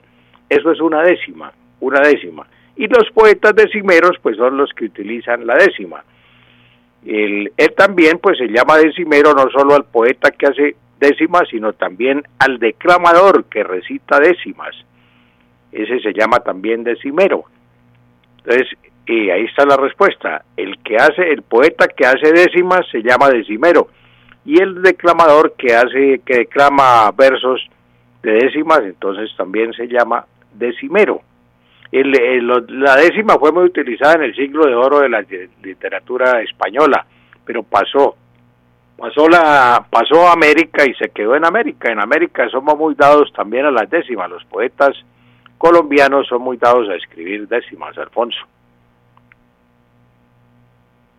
¿es cierto que decir mi persona es incorrecto, profesor? Decir mi persona. Sí, sí, sí, es cierto, decir mi persona es incorrecto, lo mismo que decir su persona. Mi persona y su persona son dos ruralismos, ruralismos. Cuando yo digo de ruralismo es porque así figura en los libros, por ejemplo, Marco Fidel Suárez habla de los ruralismos, términos que se utilizan en el campo. Entonces, mi persona y su persona son ruralismos. Mi persona equivale a la persona, a la primera persona. En lugar de, decir mi persona debe decir fulano. Estábamos aquí o estamos aquí, Alfonso, Jorge, Laurencio, André Felipe y yo, y yo, no y mi persona, porque al decir y mi persona estoy incurriendo en un ruralismo, entonces se dice y yo, y yo, al final. O decir el nombre. Aquí estamos Alfonso, Jorge, Laurencio, Andrés Felipe y Enrique. En lugar de decir, en lugar de decir mi persona. Dice Laurencio, profesor, que y su merced. Ah, no, no, no. ¿Y su, merced, ah, eh, Laurencio, su merced es otro ruralismo. Su merced es del altiplano cundiboyacense y es un tratamiento, la gente piensa que es de respeto. No, no, no, es un, no es tratamiento de respeto. Cuando uno le dice a una persona, su merced es de confianza, es de confianza, no de respeto. Cuando uno llega, por ejemplo, a una oficina y le dicen, su merced, ¿cómo está su merced? Le provoca un tito, su merced, siéntese, su merced, que el doctor ya lo atiende, siente, eso, eso ya se acabó. Yo fui uno de los que contribuí a acabar con eso cuando dictaba los cursos en, CADES, pero no, ese su merced también es, es ruralismo, no se debe utilizar. Se dice el nombre de la persona, no se dice su merced. Ah, bueno, eh, profesor, muchas gracias, ¿no? Éxito. Gracias a usted, Alfonso, y a todos los oyentes. Un feliz día. Muy bien, perfecto. Eh, a ver, Jorge, eh, la de irnos, 724, la de irnos. La don Alfonso, la agenda de hoy del presidente Gustavo Petro comienza en la, en la mañana dedicada al sector transporte. 10 de la mañana, reunión de trabajo con el sector de taxistas y 11 de la mañana con el sector del transporte de carga. Hacia las 2 de la tarde el mandatario estará en Cartagena en la instalación del Congreso del 24 Congreso de Naturgas. Esperemos que no lleve a la ministra de Minas. Y a las 5 de la tarde Consejo de Seguridad con autoridades de Cartagena. Eh, Luciana dice, soy periodista, eh, quiero saber el Parque del Agua en Barranca Bermeja, ¿dónde queda? y qué se ha construido y qué no se ha construido. Jorge, eh, ¿dónde queda el Parque del Agua en Barranca? ¿Qué parte?